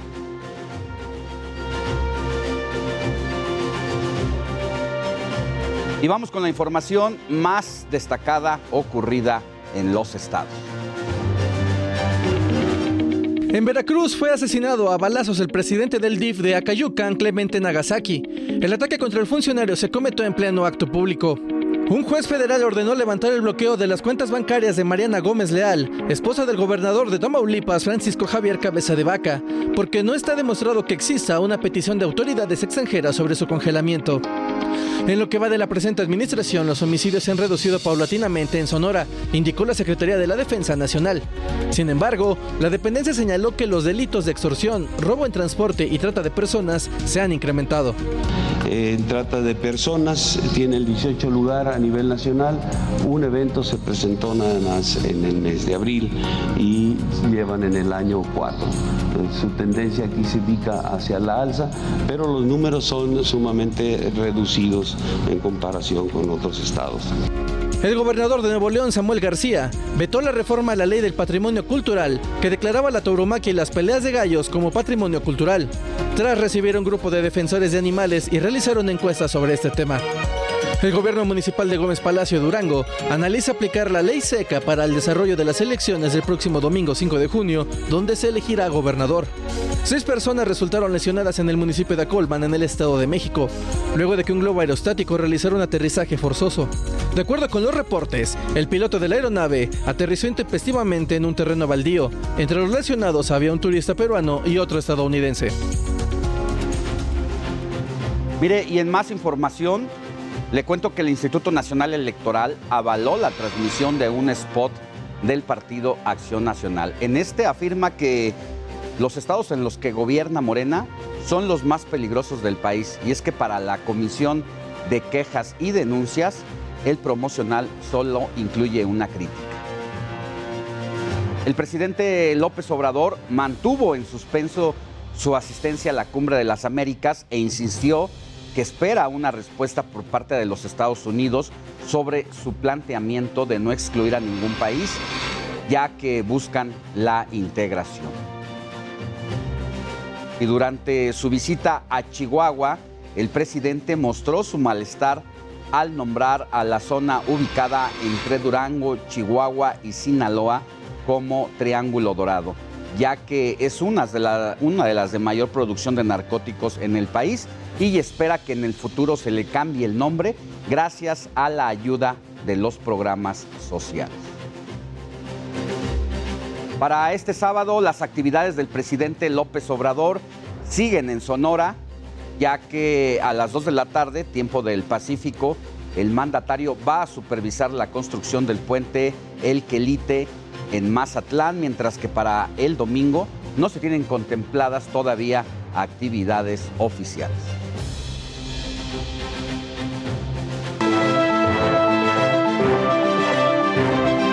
Equilibrio saludable. Vámonos a temas de salud y es que la Comisión Europea trabaja con los Estados miembros y con fabricantes para realizar compras conjuntas de vacunas y tratamientos contra la viruela de mono. Y nos trasladamos a América Latina, ya que Argentina confirmó su primer caso positivo de viruela de mono, el primero en la región. Se trata de un hombre de 40 años que visitó España entre abril y mayo. El caso era sospechoso desde hace una semana y en este país se analiza un posible segundo caso ya. Mientras tanto, las alertas sanitarias pusieron sobre aviso a hospitales y clínicas de todos los niveles de atención para que identifiquen casos sospechosos de viruela de mono la Secretaría de Salud emitió la alerta epidemiológica pese a que no se ha detectado algún caso en el país. Y dejamos la viruela de mono y nos adentramos a los asuntos de la hepatitis aguda infantil, debido a que los servicios de salud en Nayarit ya anunciaron el fallecimiento de un menor de seis años, catalogado como el primer caso en la entidad. La dependencia va a continuar investigando para ofrecer el diagnóstico final. Y vamos con información del coronavirus. Es que en diversas plazas del país ya se están registrando ligeros incrementos en los contagios, como es el caso de Durango y Guerrero, mientras que continúa la jornada de vacunación en adolescentes en la capital y otros estados. Cambiamos de información. Cerca de mil maestros denunciaron la pérdida de sus empleos luego de que la Secretaría de Educación Pública estableciera que solo recontratara a los docentes que no excedan 12 horas de trabajo. Esta es la historia. Lucila, Diana, Fernando y Jonathan eran asesores de prepa en línea. Comenzaron a dar clases en 2014 y 2021 en Morelos, la Ciudad de México y Guerrero. Sin embargo, el 7 de marzo ya no les permitieron acceder a sus cuentas institucionales, pero tampoco les informaron si la relación laboral había terminado. No obtuve ninguna paga como por fin a mi trabajo, ningún finiquito, ninguna constancia laboral, ninguna carta. No obtuve nada que certificara que yo laboré con Prepa en C, ni ninguna compensación económica por haber ellos finalizado eh, el trabajo conmigo. De la noche a la mañana, aseguran, se quedaron sin empleo al menos mil asesores de diferentes estados de la República. ¿La razón? Al finalizar las contrataciones de outsourcing, en febrero de este año, la Secretaría de Educación Pública anunció que los asesores que desearan una plaza tendrían que cumplir con distintos requisitos, como la compatibilidad de horarios. Es decir, que en caso de contar con dos empleos o más, tendrían que comprobar que no interfiere en el horario de prepa en línea. Pese a que algunos aseguran que solo tenían un empleo, también fueron inhabilitados. Yo no trabajo para otra escuela pública. A veces tengo contratos igualmente temporales de un mes, no, no más. para la UNAM y para el bachillerato a distancia de Toluca, pero no, no más. No, no tengo otro trabajo estatal como era la normativa. Y eh, no, yo nunca tuve el problema de compatibilidad que se nos acusó. Entonces no, no entiendo por qué fue mi despido. El pasado 7 de marzo iniciaron las clases en este sistema. Después de un mes sin empleo, Drusila, Diana, Fernando y Jonathan, junto a otros 37 asesores, se ampararon. El expediente 1151-2022, emitido en el Juzgado Noveno de Distrito de Materia del Trabajo de la Ciudad de México, demanda mejores condiciones laborales bajo una norma de compatibilidad de empleos, pues algunos denuncian precariedad laboral y la necesidad de tener más de dos trabajos. Para complementar mis ingresos, porque obviamente este, pues, eh, obviamente en mi otro empleo tengo medio tiempo y con este complemento. La Secretaría de Educación Pública rechazó las acusaciones. En entrevista con el Heraldo Televisión explicó que desde 2019 a la fecha no realizó ningún despido, pues los contratos se realizaron de manera temporal y por honorarios. Cada uno tenía vigencia de un mes, es decir, la duración de un módulo, y no estaban contratados directamente por la dependencia. ¿Cuál despido si antes no trabajaban para la SEP? ¿no? En 2022 nosotros iniciamos a contratar de manera directa. Evidentemente no podemos estar haciendo esas rotaciones que antes se hacían. ¿Por qué? Pues porque el presupuesto ya va mucho más dirigido a una persona que se contrata, que es un especialista y que tiende a ser de más largo plazo. La SEP confirmó que al menos mil asesores se han visto afectados y asegura que es por problemas de compatibilidad. Sin embargo, precisó que 938 recibieron un formato para regularizar su estado. Solo 162 lo entregaron a tiempo y 93 tenían datos erróneos. Al final, solo aceptaron a 3 y de los 43 asesores que se ampararon, solo 12 tenían contrato activo. Es nuestra obligación verificar y no contratar a una persona que tenga un juicio civil, mercantil, laboral o de cualquier otra índole en contra del gobierno federal. Este año la SEP destinó 470 millones de pesos para prepa en línea, es decir, 162 millones de pesos más que el 2021. Actualmente 2.210 asesores atienden a 200.000 alumnos. Sin embargo, algunos ganan solo 11 mil pesos al mes. Jessica Moguel, Heraldo Televisión. Vamos con Melisa Moreno, quien nos tiene todos los detalles de la agenda cultural.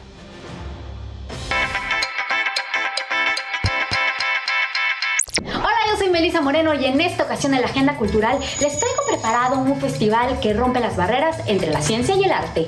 Vamos a ver.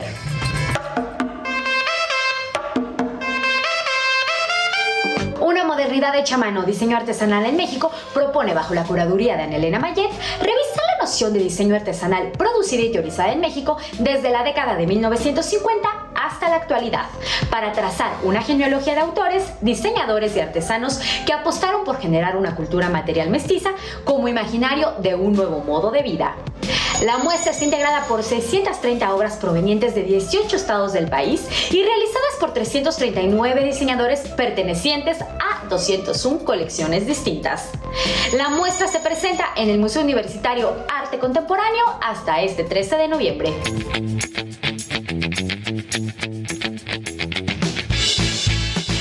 Economista y pensador israelí Oded Galor devela en el viaje a la humanidad las claves para entender dos de los grandes misterios de la evolución de la humanidad, el progreso y la desigualdad. Al rastrear nuestra trayectoria y sustraer las influencias más evidentes, Galor llega a la explicación última de las causas de nuestro desequilibrio y nos descubre el papel esencial que han tenido la diversidad genética y la riqueza geográfica en nuestro desarrollo que sigue perpetuándose hoy en día. Este libro hace que nos replanteemos la comprensión de nuestra historia para encarar el futuro con una mirada esperanzadora que debe pasar por la educación, la tolerancia y una mayor igualdad de género. El viaje de la humanidad de Odette Galor es editado por Destino.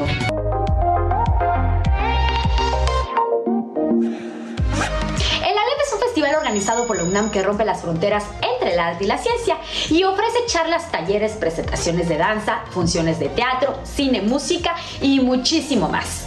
Con actividades por toda la Ciudad de México, presenta tres ejes temáticos. El primero de ellos son Crisis Planetaria, que analiza los problemas del cambio climático y el calentamiento global, así como el crecimiento sin control de la industria y las poblaciones. Pensarnos como planeta es el segundo, que trata sobre vernos como colectivo. Más allá de acciones individuales, ¿cómo podemos actuar todos para enfrentar el problema medioambiental? Finalmente, acciones y medidas para regenerar nuestro entorno, que invita a pensar sobre soluciones a la crisis y qué acciones desde la ciencia podemos tomar. El ALEF tiene actividades hasta este 29 de mayo. Esta fue la agenda cultural del Heraldo de México. No olviden seguirnos en nuestras redes sociales y compartir. Yo soy Melisa Moreno y me encuentran en arroba melisototota. Nos vemos la siguiente. Vamos con mi compañero Daniel Magaña, quien anda recorriendo las calles del centro histórico y sobre todo porque también se ha anunciado que en la Ciudad de México están repuntando los casos de COVID-19. Dani, ¿cómo estás viendo las cosas en la calle a estas horas de la mañana? ¿Qué tal? Muy buenos días. Efectivamente, y lo apuntas bien, eh, el 25% de incrementos de contagios de COVID en la Ciudad de México, bueno, pues nos lleva nuevamente a invitar a las personas, sobre todo la zona centro, fíjate que ha vuelto ya la normalidad. Un poco más tarde, a esta hora, empieza toda la actividad comercial, empiezan a prepararse los diferentes giros mercantiles para abrir las personas que se trasladan al centro pero te puedo decir que a las 10, 11 de la mañana, bueno, pues ya todas las calles se encuentran repletas de personas, muchos de ellos no portan ya este, pues el cubrebocas, así que hay que insistir en usar el cubrebocas para protegerse todavía, sobre todo después de este repunte de COVID en la zona de la Ciudad de México. Y también, bueno, pues tener en la medida de lo posible las eh, medidas preventivas, utilizar gel antibacterial y bueno, pues reiterar, reiterar que ha habido un aumento en la zona pues de la Ciudad de México de COVID y bueno, pues no hay que bajar la guardia, sobre todo las personas que se trasladan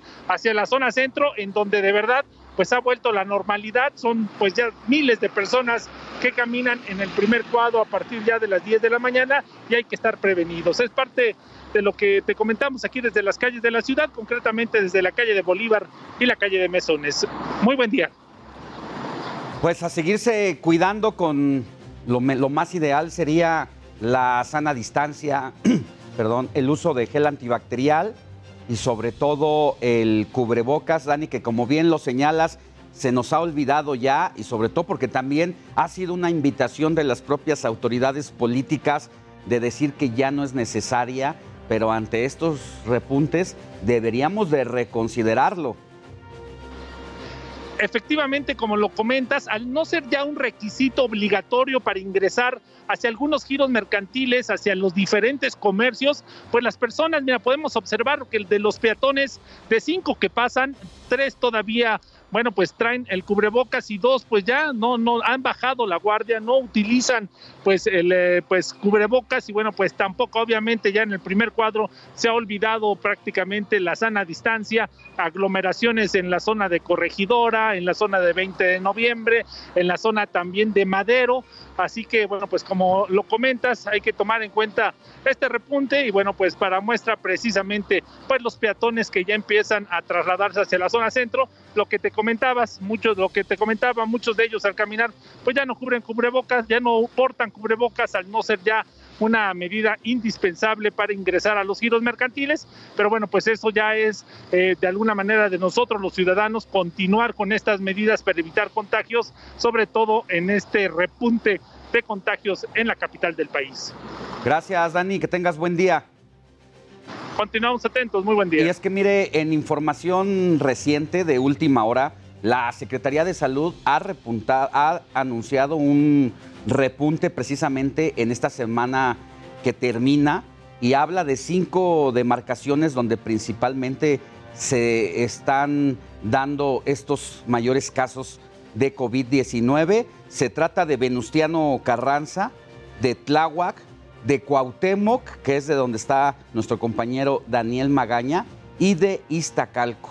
Así que ponga mucha atención con lo que está ocurriendo y por favor es un llamado que hacen las autoridades sanitarias de recuperar el hábito de usar el cubrebocas, así estemos en lugares abiertos, no importa, úselo y lavado de manos constantes porque también ya se nos está olvidando, llegamos, usamos el elevador, tocamos eh, los coches, el taxi o el Uber o el Didi y precisamente no nos estamos lavando las manos, eso es lo que también están señalando las autoridades, hay que regresar a esos hábitos básicos para evitar una nueva ola, un nuevo repunte de casos. Vamos a cambiar de tema porque en temas que tienen que ver con las criptomonedas, un aumento dramático en el tamaño y la complejidad de esta situación de los criptomercados significa que el sector está en camino de convertirse en un riesgo para la actividad eh, y la estabilidad financiera que debe regularse con urgencia. Esto lo dijo Christine Lagarde, directora del Banco Central Europeo. Según la opinión de Lagarde, las criptomonedas no valen nada. Y mire, de acuerdo a las ofertas de trabajo, aquí le tenemos una, esta sección que se llama iChamba, porque la Guardia Nacional ofrece trabajo con sueldo de hasta 49 mil pesos. Si le interesa participar en esta convocatoria, aquí le damos todos los requisitos. Primero que nada, pues tener la nacionalidad eh, mexicana, no tener eh, relación de, concubinato y un estado civil de soltería, tener una edad comprendida entre 18 y 30 años, poseer la estatura mínima de acuerdo a su género, en el caso de mujeres, uno, unos 55 y en el caso de hombres, unos 63. Tener un índice de masa corporal acorde a su estatura entre 18.5 y 27.9 respectivamente, no ser egresado de las Fuerzas Armadas ni haber sido parte de ningún componente de corporaciones policíacas, contar con la carta de antecedentes en la que se evidencia no tener sentencias o delitos penales, no tener perforaciones corporales y solo se exceptúan las perforaciones en el óvulo de las mujeres.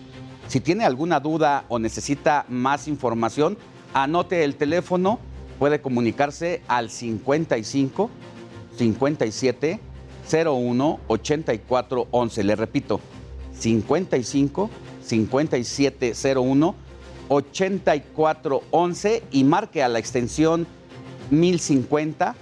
También puede acudir a cualquiera de los 12 centros regionales de reclutamiento que se encuentran distribuidos a lo largo y ancho del país o también puede ingresar a la página oficial que es www .go.mx Guardia Nacional para ahí ampliar toda la información relacionada con estas vacantes para esta convocatoria.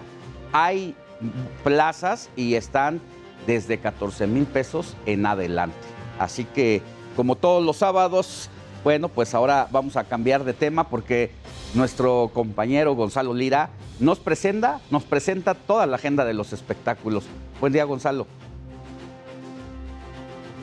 Muy buenos días, Alex. Muy buenos días a toda la gente también que nos ve aquí en las noticias del fin de semana. Yo soy Gonzalo Lira, es sábado, es temprano, van armando su agenda. Estas son mis recomendaciones para el fin de semana. What's the difference? Y vamos a empezar mandándoles aquí a la Cineteca Nacional. ¿Por qué? Porque todos los fines de semana se está llevando a cabo el ciclo Clásicos en pantalla grande y el director en foco esta vez es Martin Scorsese. Así que si quieren ver a uno de los cineastas más importantes estadounidenses de nuestros tiempos, de la época contemporánea, no se pueden perder la programación que la Cineteca tiene preparada. Hay películas no solo en Blu-ray, sino también originales en 35 milímetros. Así que dense una vuelta y vean los clásicos en pantalla grande de Scorsese aquí en la Cineteca Nacional.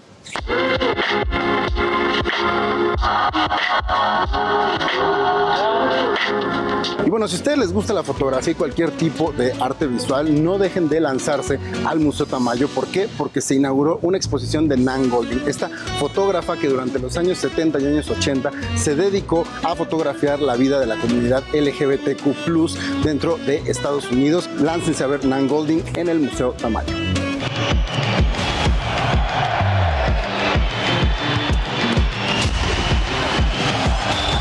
Oigan, y activar el cuerpo nunca había sido tan divertido como con Nintendo, ya que Nintendo Switch está estrenando el juego Switch Sports. ¿De qué se trata? Muy sencillo, a través de la captura y el reconocimiento de los movimientos corporales. En esta consola van a poder jugar diferentes deportes, diferentes actividades en competencia con gente que está en el mismo lugar o también a través de su plataforma en línea. Busquen Switch Sports porque es una forma de divertirse, activar el cuerpo y mantener su salud en un estado lo más óptimo posible.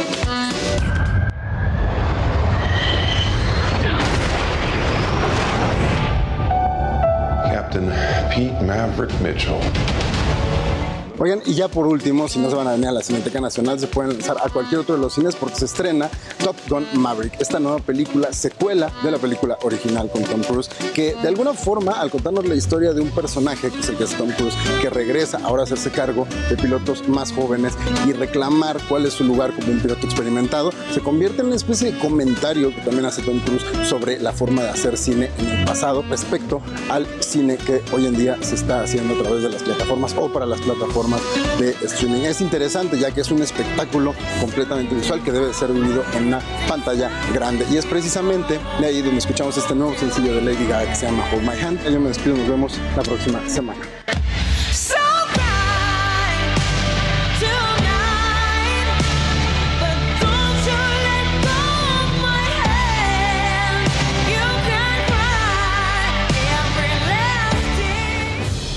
No olvide nuestro WhatsApp.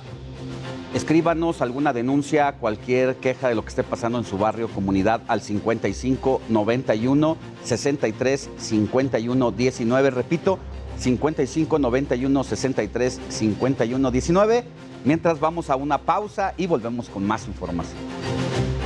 Todo listo en París para la final de la Champions League entre el Real Madrid y el Liverpool. Ya volvemos al informativo fin de semana. La noticia no descansa. Usted necesita estar bien informado también el fin de semana. Esto es Informativo El Heraldo Fin de Semana. Heraldo Radio 98.5 FM, una estación de Heraldo Media Group, transmitiendo desde Avenida Insurgente Sur 1271, Torre Carrachi, con 100.000 watts de potencia radiada.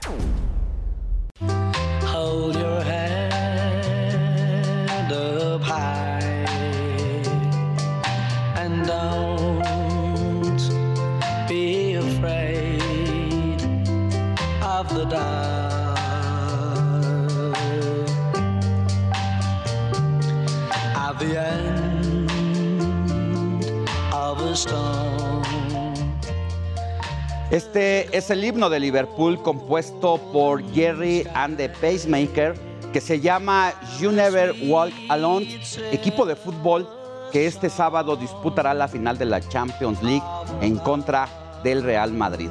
El partido será a las 2 de la tarde, tiempo de la Ciudad de México. Escuchemos.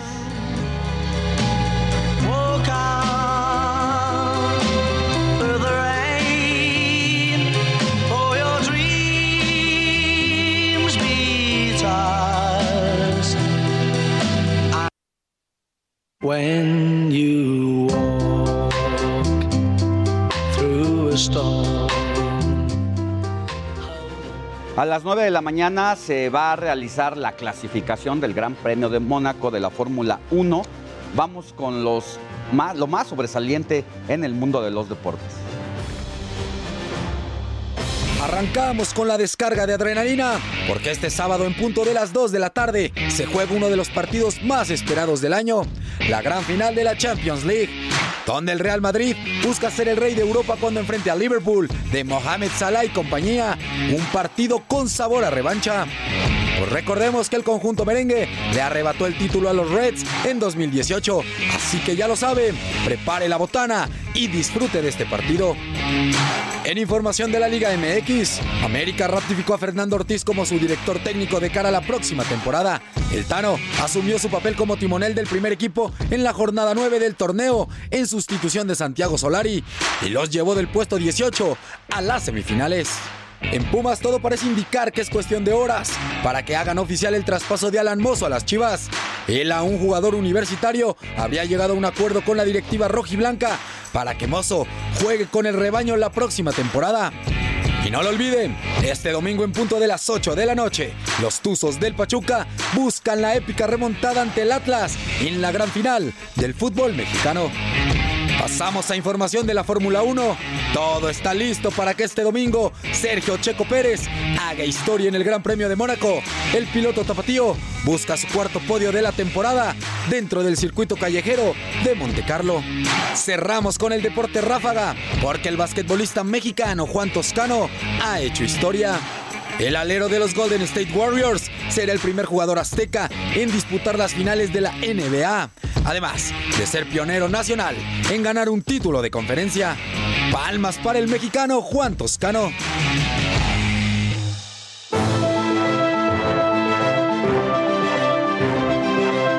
Hábitat. Mire, la semana pasada llamó poderosamente la atención el caso de un tráiler que iba rumbo a los Estados Unidos y se volcó. Pero al volcarse esta unidad, lo que quedó al descubierto, la verdad, horrorizó y nos dejó muchas incógnitas. Cuatro toneladas de cadáveres de perros y gatos. El presidente de la República, Andrés Manuel López Obrador, hasta habló de este tema en su conferencia mañanera y dijo que se iba a hacer una investigación a fondo sobre lo que estaba ocurriendo en ese caso, porque las declaraciones tanto del chofer como de las autoridades, pues la verdad es que no convencían de para qué se necesitaban el traslado de cadáveres a los Estados Unidos. Bueno, pues resulta que pues esta empresa que cobró relevancia luego de que se accidentó el tráiler hace unos días, pues resulta que desapareció, dejó de existir de la noche a la mañana, pero esta es la historia. El 17 de mayo en la carretera Ciudad Victoria Matamoros, un autobús que no llevaba pasajeros chocó contra un tractocamión con un remolque que transportaba 4 toneladas de restos de perros, gatos y de ganado. Tras el impacto, los órganos de los animales quedaron esparcidos. El chofer del tractocamión Armando Serrano declaró a la Guardia Nacional que salió de la empresa Aquanimals en la comunidad del Carmen, municipio del Marqués, en Querétaro, hacia Bronzeville, Texas, a la compañía Ronalab, que distribuye los restos a laboratorios de universidades en Estados Unidos para ser usados con fines educativos. Dijo tener todos los permisos de la Secretaría de Agricultura, Ganadería, Desarrollo Rural, Pesca y Alimentación, así como de exportación hacia Estados Unidos. Aquanimals, socia de responsabilidad limitada de capital variable, solo se describe como un negocio en la cría, venta y distribución de productos acuícolas, ranas o peces, con 8 años de experiencia. Su director general, Héctor Rojas Tobar, en 2013 reportó una exportación promedio de hasta 20.000 ranas toro al mes a Estados Unidos y 18.000 al año en restaurantes y tiendas de mascotas. Presuntamente Aquanimals inició operaciones en 2006 con cerca de 3.000 ranas y que fue consolidándose con los años hasta lograr la cantidad de 20.000 al mes. Dicha empresa cuenta con una página de Facebook y una plataforma web, mismas que ya no se encuentran en operaciones, donde se definía como mexicana comercializadora de especies acuáticas, pero ninguna mención de animales como perros o gatos.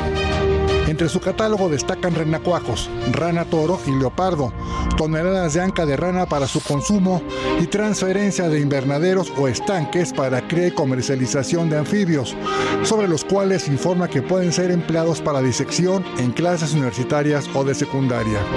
En Querétaro, de un día para otro, dejó de operar la empresa Aquanimals. Era el Media Group, Luis Pérez Coutar.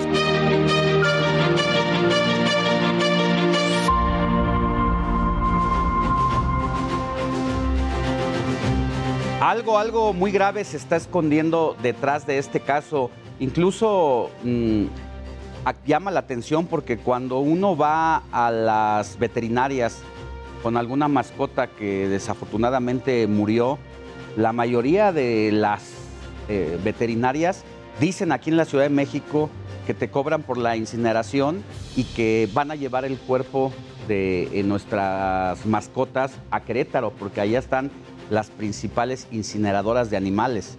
Y entonces uno se pregunta, estas mascotas que fueron encontradas muertas son las que supuestamente incineran y te cobran, ¿y qué te regresan? ¿Realmente arena o, o qué? Esa es la incógnita que las autoridades deben de responder en breve, porque mm, todavía hay, hay muchas dudas ahí al respecto. Pero en más información, autoridades de Baja California Sur hallaron 30 ejemplares de delfín eh, con rostro de muerto en el mar de Cortés. Científicos adelantaron que la mayoría de los delfines llegaron muertos a la orilla y buscan conocer cuáles fueron las causas de su fallecimiento.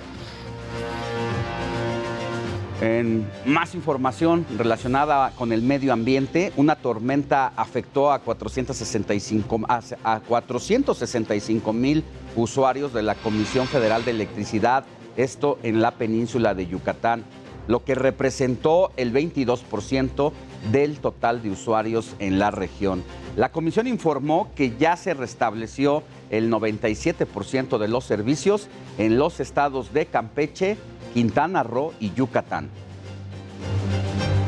Y en más, la Comisión Reguladora de Energía sancionó a la empresa Iberdrola con una multa de 9.145 millones de pesos. Esta sanción es inédita ¿eh? por la venta de energía eléctrica a otras firmas sin permiso de las autoridades. Hay que recordar que cuando se llevó a cabo la presentación de la reforma energética en la Cámara de Diputados, que finalmente no pasó porque el bloque opositor impuso su mayoría, una de las principales empresas que eran el objetivo de ir en contra de, la, de todas las inversiones que tenían en nuestro país era precisamente Iberdrola, que es una empresa de origen español, aquí con presencia en México, sobre todo a partir del sexenio de Felipe Calderón, y que ahora que estamos viendo que se quedó a la mitad del camino la reforma eléctrica, pues ya parece que también está siendo sancionada de otra manera con una multa que no se había registrado anteriormente. Y mire, este viernes, en otros asuntos, se realizó la Convención Nacional del Rifle en Estados Unidos. Esto a pesar de que se habían condenado por los recientes tiroteos en ese país, hubo muchos grupos eh, de defensa de los derechos humanos que se oponían a que se llevara a cabo después de conocer pues, todos los atentados que han pasado en los últimos meses. Se insistió en que se cambiaran las leyes federales sobre armas de fuego o restringir más el acceso a ellas y no hubo respuesta. Y el invitado estrella en ese lugar a la convención de rifles fue Donald Trump. El expresidente de Estados Unidos rechazó el control de armas. En lugar de eso, propuso armar a los maestros y que cada escuela tenga guardias armados y detectores de metales también. Pidió más atención en salud mental de los jóvenes. Veamos cuáles son los países con más propietarios de armas de fuego por cada 100 habitantes. Son Estados Unidos con 120.5, Yemen con 60 con 60, Montenegro con 40 y Serbia también con 40. Es eh, la barra de mayor portación de armas de fuego por cada 100 habitantes. ¿eh? Es decir, más de 100 personas, más de 100 personas tienen, tienen armas en los Estados Unidos, 120 personas por cada eh, 100 habitantes. Es decir, hay familias o personas que tienen más de una arma, tienen más de una arma. Acá en Yemen 60 y Montenegro 40, así como Serbia. Esta situación pues nos pone en evidencia que no solamente Estados Unidos es el principal proveedor de armas en el mundo y donde México también se acerca al nivel de Serbia pero en Estados Unidos tienen el mayor número de armas, más de, más de una arma por cada persona. Y mientras tanto, el número de tiroteos masivos en Estados Unidos ha ido en incremento en este país. Durante 2019 se registraron 417. En 2020 fueron 600, 611 tiroteos y en 2021 692. En lo que va de este año, de 2022, van 213 tiroreos. Y mientras tanto, eh, las muertes de niños en tiroteos son 2000, en 2020 fueron 4.368. Es decir, que de las mayores defunciones que hay en los Estados Unidos, gran parte son menores de edad, más que por accidentes de carro o que por otra, o que incluso por enfermedades están relacionados por el impacto directo de armas, de las armas de fuego. Así la situación tan complicada en los Estados Unidos. Y mire, pues estos fueron los tiroteos más icónicos en la historia de los Estados Unidos. En lo que va de este 2022 se han registrado al menos 212 tiroteos masivos en Estados Unidos, según el archivo de la violencia armada de ese país. El martes ocurrió un episodio de una serie aparentemente interminable de crímenes similares en la Unión Americana. Este fue una escuela primaria de Uvalde, Texas, en el que 21 personas murieron, entre ellas 18 niños y dos profesoras. El agresor de 18 años de edad lo abatió la policía. Desde 1966 ha habido 13 tiroteos en escuelas de todo Estados Unidos, en los que han muerto 146 personas, entre ellos niños y adultos. Las masacres en los planteles escolares, centros comerciales, oficinas, en la calle, han sido la constante en la cotidianidad en la Unión Americana. En un mensaje a los Estados Unidos, el presidente Joe Biden, visiblemente afectado, preguntó cuándo su país se plantará ante el lobby de armas. Como nación, nos tenemos que preguntar cuándo en el nombre de Dios vamos a enfrentarnos a los grupos de presión a favor de las armas.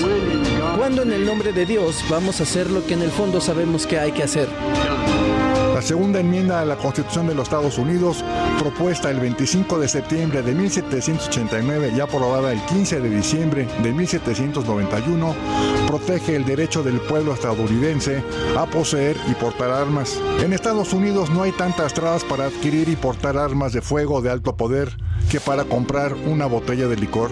De acuerdo al archivo de la violencia armada, la mayoría de los agresores de escuelas en Estados Unidos tienen una conexión con el plantel que atacan, en donde 12 de los 14 tiradores de su base de datos antes del último ataque en Texas eran alumnos o exalumnos. Era Media Group, Luis Pérez Coutar.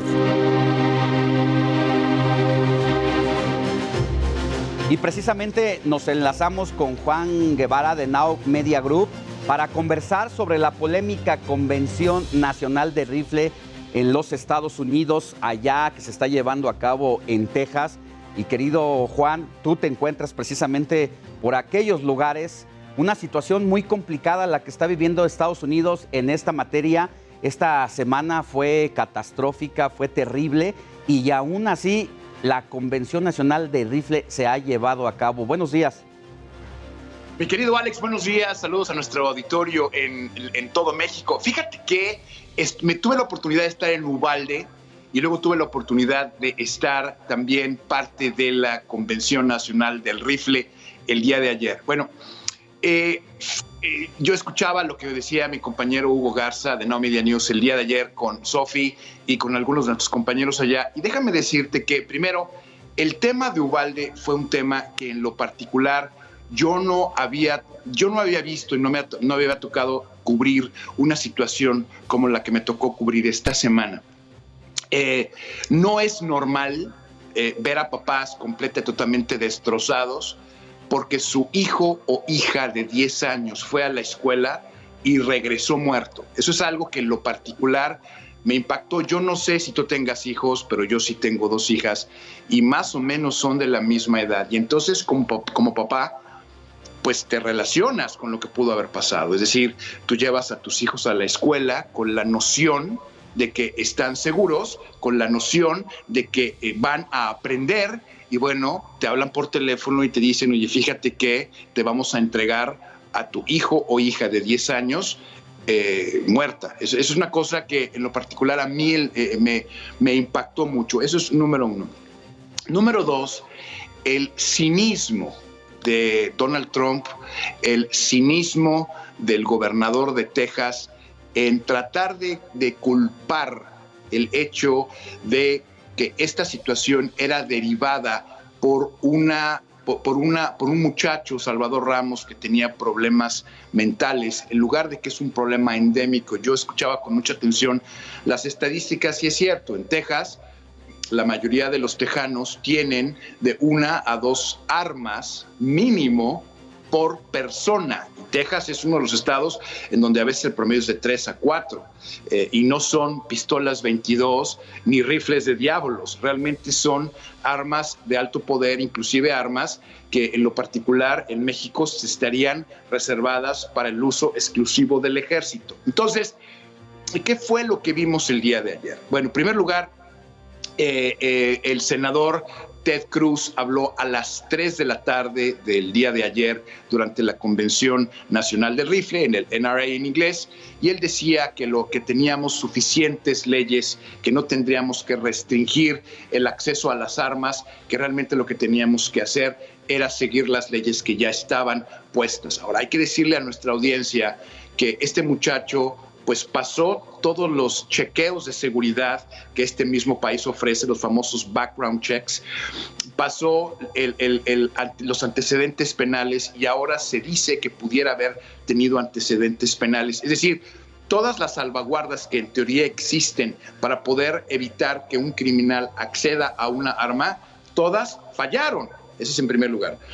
En segundo lugar, el, presidente o el expresidente Donald Trump decía que, bueno, que el tema es... Eh, eh, no tiene que ver el control de armas prácticamente con lo que sucedió el día de ayer, tiene que ver lo mismo con un asunto mental, que, que lo que tenemos que hacer es seguir con la segunda enmienda. La segunda enmienda de la Constitución para nuestras, nuestra audiencia en México significa que el ciudadano americano o de hecho cualquier persona que reside en los Estados Unidos tiene el derecho de portar un arma para defender a su país. Esto es algo que viene desde lejos en la Constitución.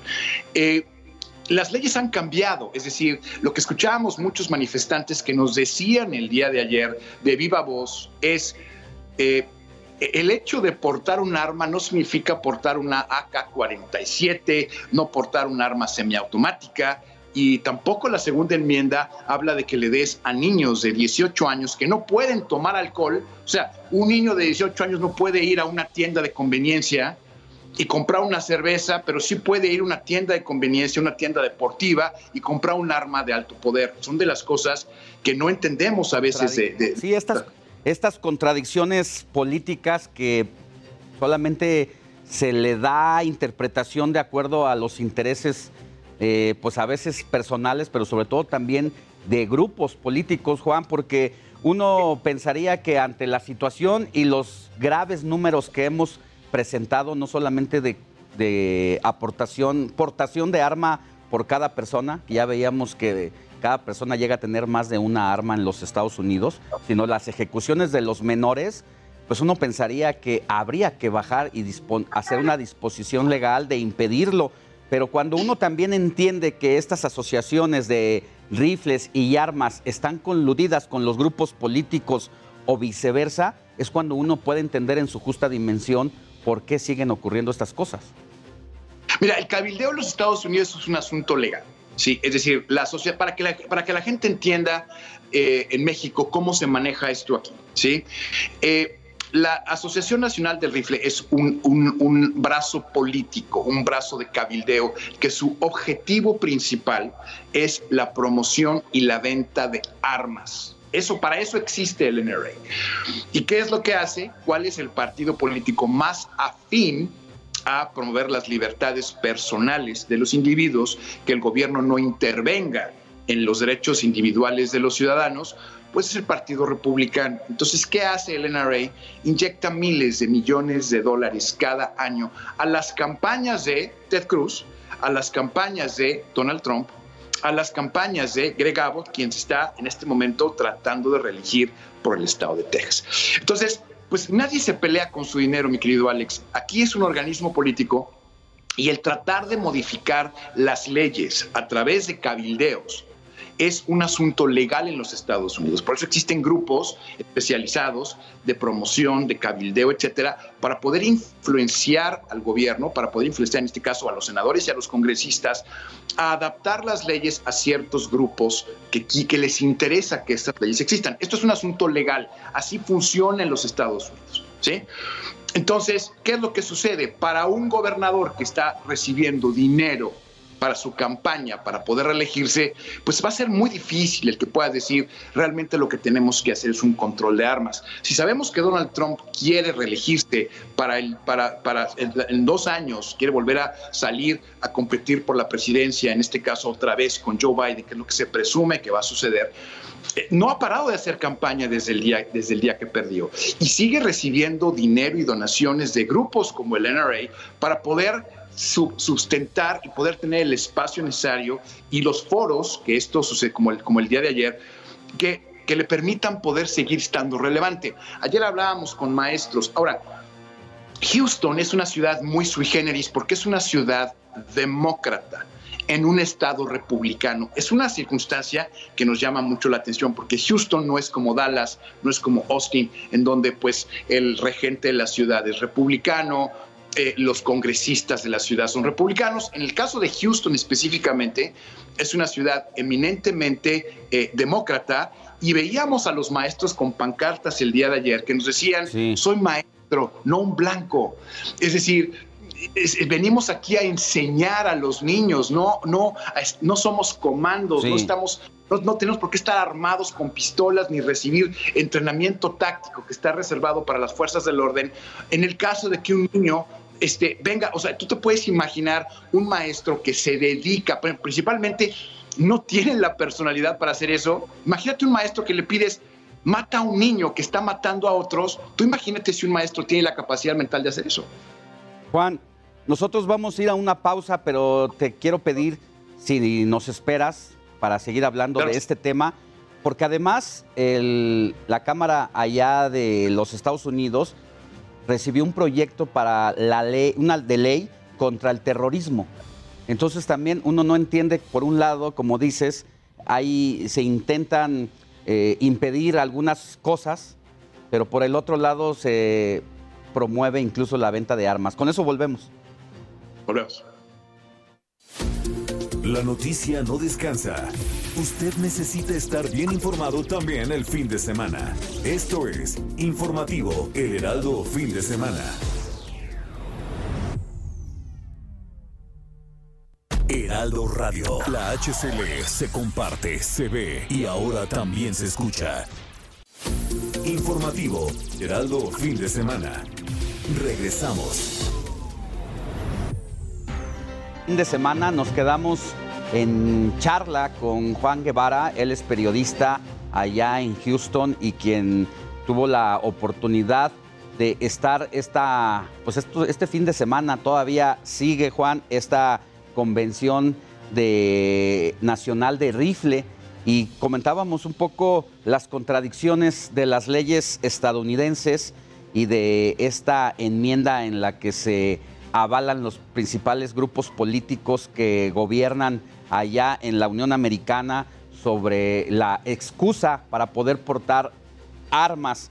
el miércoles eh, leo aquí que la Cámara Baja de los Estados Unidos aprobó un proyecto de ley para incrementar la lucha contra el terrorismo interno, tan solo días después de que ocurriera esta masacre de que ya nos, nos, narraras, nos narrabas tanto allá en Búfalo como luego en la escuela primaria en el que murieron personas. Entonces, por un lado, hay leyes rigurosas contra el terrorismo, pero se siguen vendiendo las armas como salchichas en supermercado. ¿Ante qué nos estamos encontrando? Mira, el, ojalá se vendieran como salchichas en supermercado, porque las salchichas, a menos que te caigan mal, no te hacen daño. Aquí el tema hay, tres factores que son importantes mencionarle, porque insisto que, que para, para nosotros, los mexicanos que ya vivimos aquí y los mexicanos que nos ven en México, esto no hace sentido. ¿sí? Nosotros vemos este tipo de matanzas en grupos delictivos en México, pero no lo vemos como, como, como lo estamos viendo aquí. Hay tres cosas que, que hemos visto desde el 9-11. A mí me tocó vivir el 9-11 de cerca. Yo, yo estuve en las Torres Gemelas, me tocó vivir qué sucedió ahí en el 9-11. Bien. Desde el 9-11 hay una cosa en Estados Unidos que se llama el Patriot Act. ¿Esto qué significa? Significa que el gobierno tiene la capacidad, bajo el gobierno de George Bush, hijo, de monitorear tus comunicaciones, de monitorear tus redes sociales, de monitorear tu correo electrónico, de monitorear cualquier cosa para poder evitar lo que tú acabas de mencionar, que se llama eh, los actos de terrorismo. Los actos de terrorismo se dividen en dos actos de terrorismo foráneo o, o- eh, vaya, terrorismo fuera del país y lo que se llama el terrorismo doméstico. El terrorismo doméstico está generalmente realizado por gente, ciudadanos americanos o personas inmigrantes con una visa de estudiante, como en el caso del 911, que se radicalizan a circunstancias o causas específicas. Hemos visto que las redes sociales en este momento están radicalizando a los jóvenes, están radicalizándolos. En este caso, por ejemplo, de Salvador Ramos, pues él publicó 30 minutos antes lo que iba a hacer en Instagram. En el caso de Buffalo, New York, eh, el la persona que perpetró estos ataques estaba transmitiendo eh, en vivo a través de la cadena Twitch todo lo que estaba sucediendo. Entonces estamos viendo que los chavos eh, en los Estados Unidos se están radicalizando y piensan, como en un juego de video, que el utilizar un arma, el tener acceso a esto y el salir a matar a, la- a- sus congéneres, a sus hermanos de su propia comunidad, es como si fuera un videojuego. Y específicamente este muchacho ya tenía me refiero a Salvador Ramos, ya llevaba síntomas de depresión, ya llevaba síntomas que eran alarmantes, no solamente para el abuelo que dio una entrevista eh, el miércoles para una cadena de televisión aquí, es decir, ya se sabía que había algo malo con este muchacho, no hablaba, estaba callado, las fotografías que puso en Instagram no señalan el tiempo en que planeó esto, 30 minutos antes exactamente de que empezara la balacera en la eh, eh, eh, primaria Rob, salen las, eh, fotografías en Instagram, Instagram inmediatamente lo reporta a las fuerzas del orden, se sabe ahora que la, fuerza de, la reacción de las fuerzas del orden en Rob fue insuficiente, fue lenta, se tardaron 45 minutos en poder someter a este muchacho que estaba trincherado en, una, en un aula. Entonces, lo que estamos viendo es que tenemos un- un- una, una disparidad de discursos. Tenemos a los demócratas que pugnan por el control de armas y tenemos a los republicanos que van en contra de todo lo que dicen los demócratas. Ni siquiera es si hace sentido, es que si los demócratas dicen el cielo es azul, el republicano va a decir el cielo es rojo. Nada más por llevarles la contra. Digo, tú más que nadie puedes entender las disparidades de un gobierno no sentido. Entonces, aquí el tema es muy importante. El, el tema es control de armas, control de armas, control de armas, sin agredir a la segunda enmienda, pero tiene que asegurarse que el control de armas sea importante para evitar este tipo de circunstancias en el futuro. Pues mi querido Juan, vamos a seguir de cerca este tema porque uno no entiende qué requieren más las autoridades estadounidenses porque muchas de estas personas que se niegan a impedir precisamente esta venta indiscriminada de armas, puede después alguna de sus familiares ser víctima de sujetos desquiciados como este, no encuentro otra manera de, de decirlo, y no, no, no, de verdad no, no, se entiende qué más se necesita pues para que les, caiga, eh, les caiga el 20 eh, y pues poner candados para la venta y distribución de armamento ahí en Estados Unidos.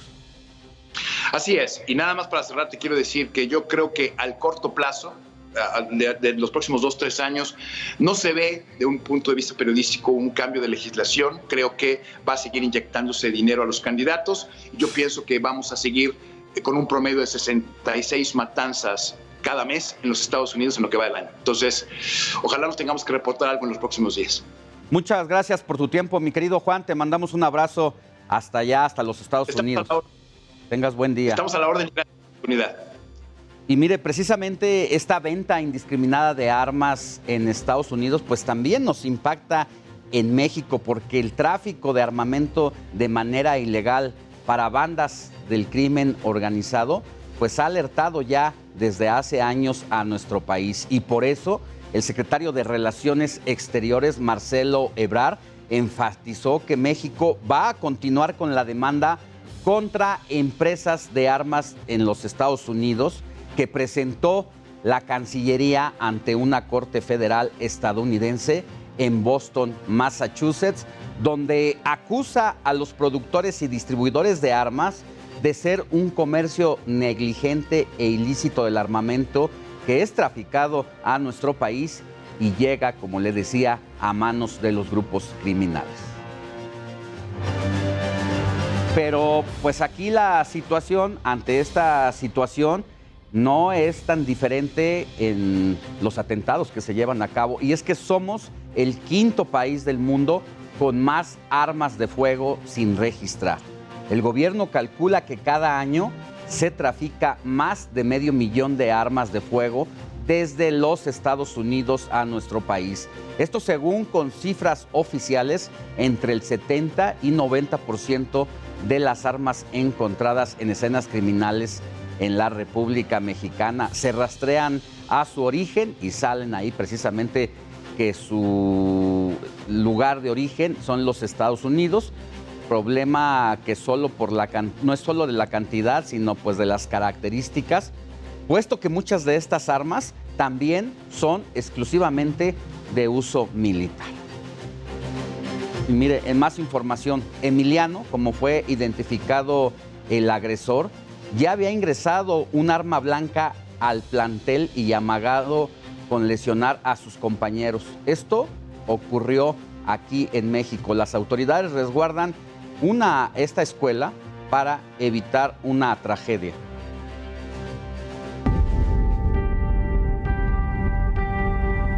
En la Ciudad de México se encendió la alerta y el miedo de que se repita una masacre como la de Texas. Un alumno de la secundaria diurna 88, Nabor Carrillo Fuentes, alertó a sus compañeros de que dispararía en contra de aquel que se le cruzara en el camino.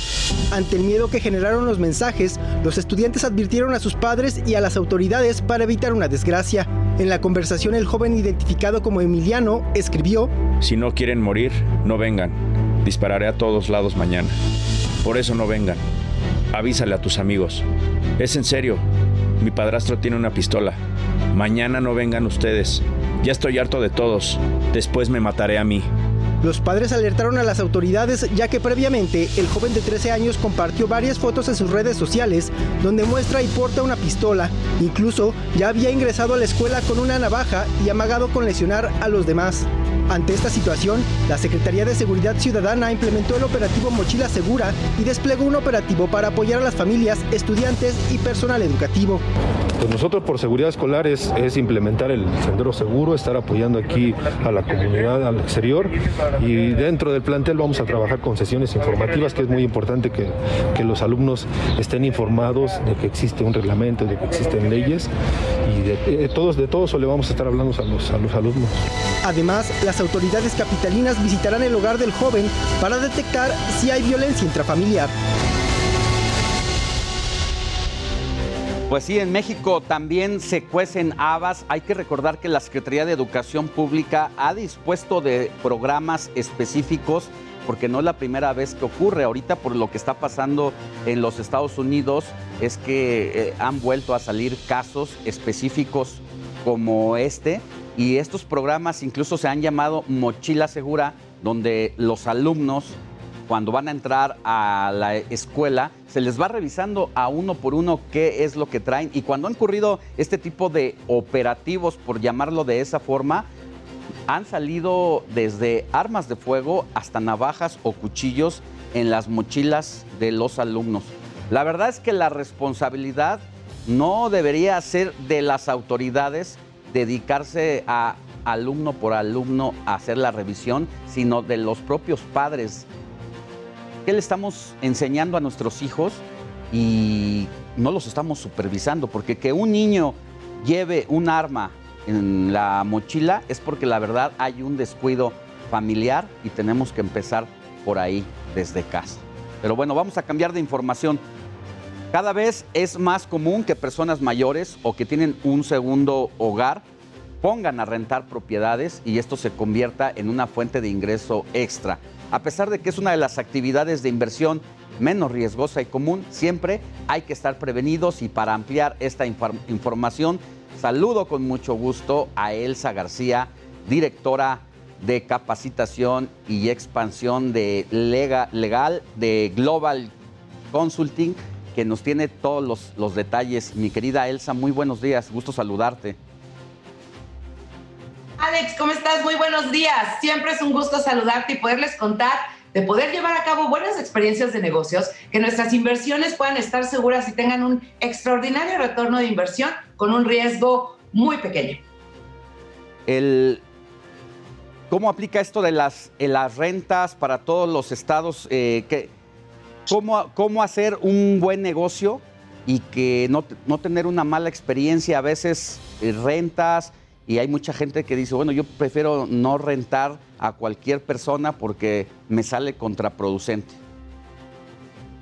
Efectivamente, Alex, y podemos decirle a toda nuestra audiencia que rentar una propiedad siempre ha sido uno de los negocios que más nos llama la atención. El poder decir, yo quiero vivir de mis rentas, estar feliz desde mi casa o en otro lado y que yo pueda tener un ingreso como si tuviera un salario. Y esto lo podemos hacer siempre apalancándonos de los inmuebles que sin duda alguna nos van a dar ingresos seguros. Pero para que esto pueda ser una buena experiencia, sí tenemos que identificar que dentro de la naturaleza del mismo negocio existen riesgos, como en cualquier negocio e incluso en lo que podamos imaginar en el mundo de los negocios cualquiera que fuera su variante. Sin embargo, dentro de los bienes inmuebles, a través del arrendamiento que antes era muy de palabra, en algunos estados de la República era solamente por confianza conocidos, incluso hoy en nuestra ciudad lo seguimos viendo como una práctica común, pero los negocios no pueden ser de palabra o de choque de manos. Por eso en Legal Global Consulting, cuando usted renta una propiedad, le vamos a dar una asesoría muy amplia para que no solamente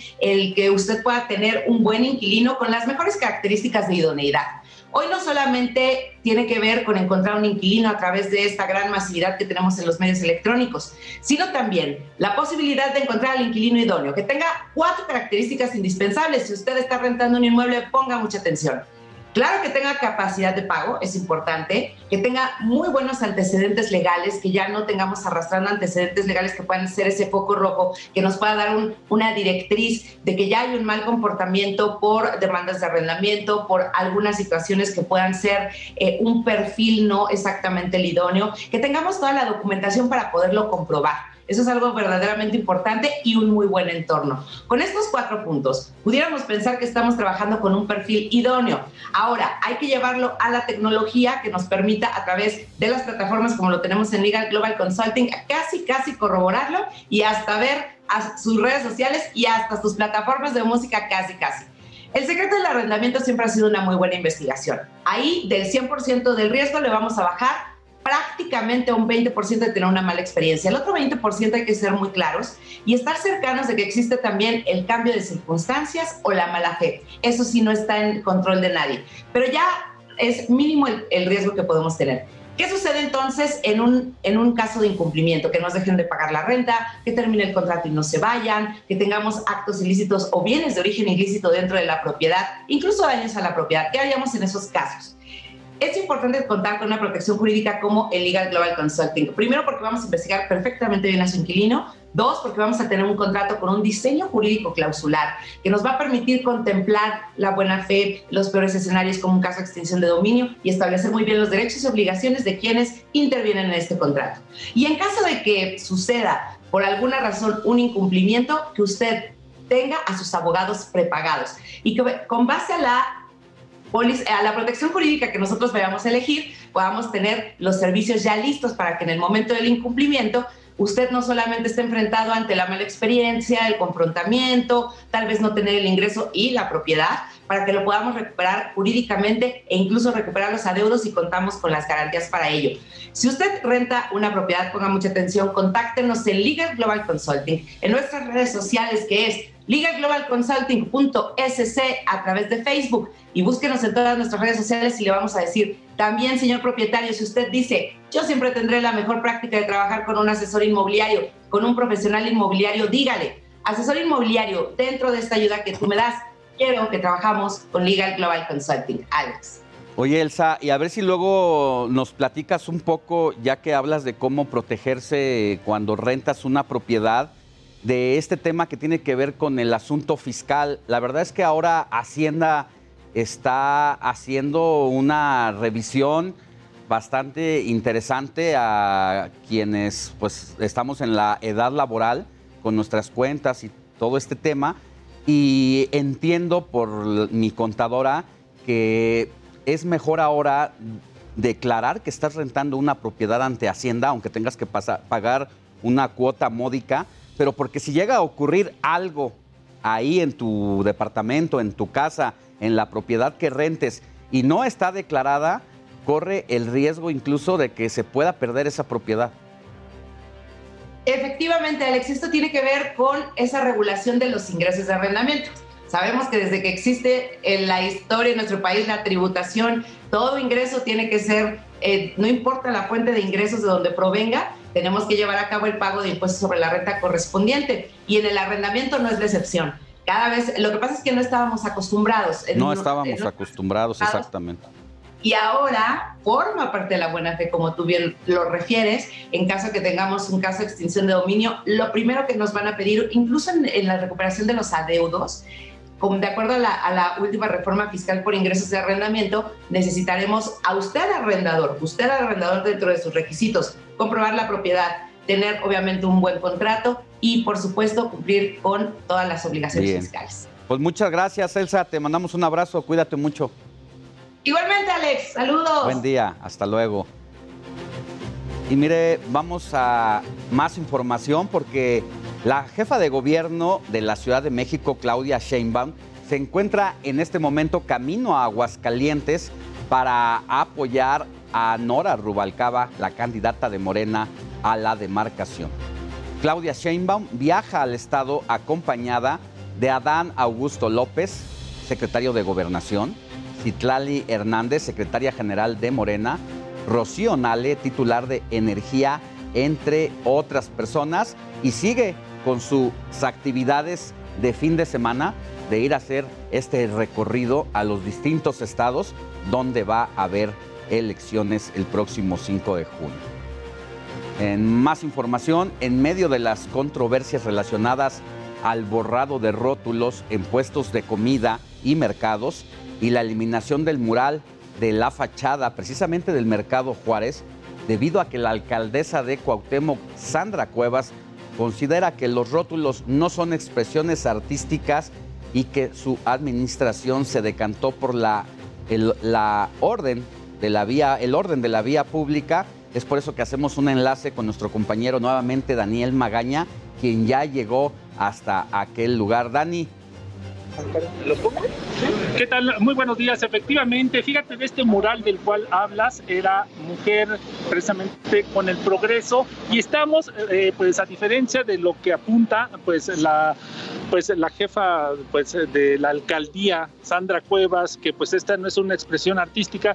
¿Qué te parece si platicamos con Sego, el artista plástico que pues eh, contribuyó a pues realizar esta obra aquí en el Mercado Juárez, en esto que pues fue borrado? ¿Qué tal? Muy, muy buenos eh, días. Oye, ¿nos puedes platicar por qué el día de hoy acudes a este lugar después de que borraron este, este mural?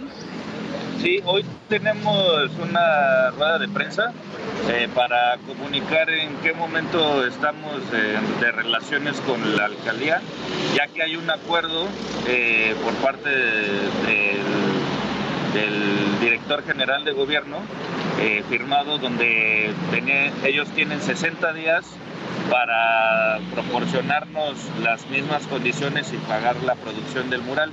Entonces ese, ese acuerdo está próximo a vencerse el, el día 4 del próximo mes, pero hasta la fecha no hemos visto este, nada. Oye, eh, pues los locatarios, la gente te apoya a ti, pero bueno, pues sabemos que de alguna manera pues hay una controversia porque la alcaldesa Sandra Cuevas pues había también convocado a 10 artistas plásticos en cuales tú no estabas. Sí, no, no, no. Eh, yo veo muy bien que hagan proyectos con otros artistas, ¿no? Pero este muro donde nosotros hicimos este, esta pieza que pues, tiene una trascendencia ya muy importante, pues eh, hay un acuerdo de que yo lo tengo que volver a pintar y yo sigo en, en eso. Pero pareciera que ese acuerdo pues, no se va a respetar, ¿no? Pues no, parece que no, porque sí nos han dado como señales de excluirnos, ¿no? De exclusión. Oye, y entonces tú qué le pedirías a, precisamente a Sandra Cuevas en cuanto a que respete su palabra, que había sido un acuerdo, hay una minuta firmada, eh, pues para que tú pudieras plasmar eh, pues el arte, el arte que representas, el arte popular, pero en un nuevo proyecto. No va a ser pues hacer el anterior, sino es un nuevo proyecto. Sí, así es. No, pues yo, yo lo, yo creo que yo no le puedo pedir nada a la alcaldesa, nada más lo que estamos exigiendo es que pues se haga responsable de los errores que han cometido las personas que ella que haya tenido a su cargo, porque esta fue una decisión que ella pues aprobó. Eh, hay un momento donde la alcaldesa se quiere como excluir de eso, porque dice que no estaba en el cargo mientras pasó, pero obviamente ella tiene que ser responsable de las personas que pues por ignorancia hicieron este acto eh, muy desagradable. Oye, por último, platícanos, bueno, pues, ¿qué, ¿cómo te sientes que la gente te haya apoyado, que pues tu arte, pues incluso también al Museo de Arte Popular, pues ya te está buscando? ¿Cómo te sientes ante esta situación? Pues es que es interesante también porque mientras eh, pasa esto, que borran un mural eh, que tenía tanta trascendencia. Hace 12 años con mi colega Saner hicimos un mural en el Museo de Culturas Populares, el cual nos han pedido que lo restauremos, porque ya, ya pasó el tiempo, pero al mismo tiempo va a ser catalogado como patrimonio de la nación. Entonces, conocimiento total, porque también eh, durante muchos años, no nada más esta administración, sino otras, han subestimado mucho el arte de la calle, porque aparece como si fuera gratis, como si no hubiera un esfuerzo, una planeación. Eh, hay un trabajo, no nada más mío, sino de muchos artistas en la ciudad. Eh, me atrevo a decirte que el trabajo que se está haciendo en México puede estar dentro de los cinco mejores del mundo. Oye, entonces... Yo he representado a México en muchas partes, en los murales más grandes que tengo está en Nueva York, en Manhattan, y tengo un mural Híjole. patrimonio Dani. de la Sí. en Muy- Suecia. Ok. Muchas, Bueno, pues, muchas gracias, Dani. Gracias a ustedes. Nos escuchamos más adelante. Gracias, mire, es que le tengo información de último momento. El subsecretario de Salud, Hugo López Gatel, confirmó el primer caso importado de viruela de mono en el país. Se trata de un hombre de 50 años, residente permanente de la ciudad de Nueva York, quien probablemente se contagió en Holanda. López Gatel indicó que esta persona se está atendiendo en la Ciudad de México y se encuentra estable. Más información en el transcurso de las próximas horas en los distintos espacios del Heraldo Media Group, del Heraldo Radio 98.5 de FM, heraldo.com.mx y yo le espero mañana con mucha información como esta, la actualidad de qué pasó con este hombre, quién es. Hasta mañana. Éxito.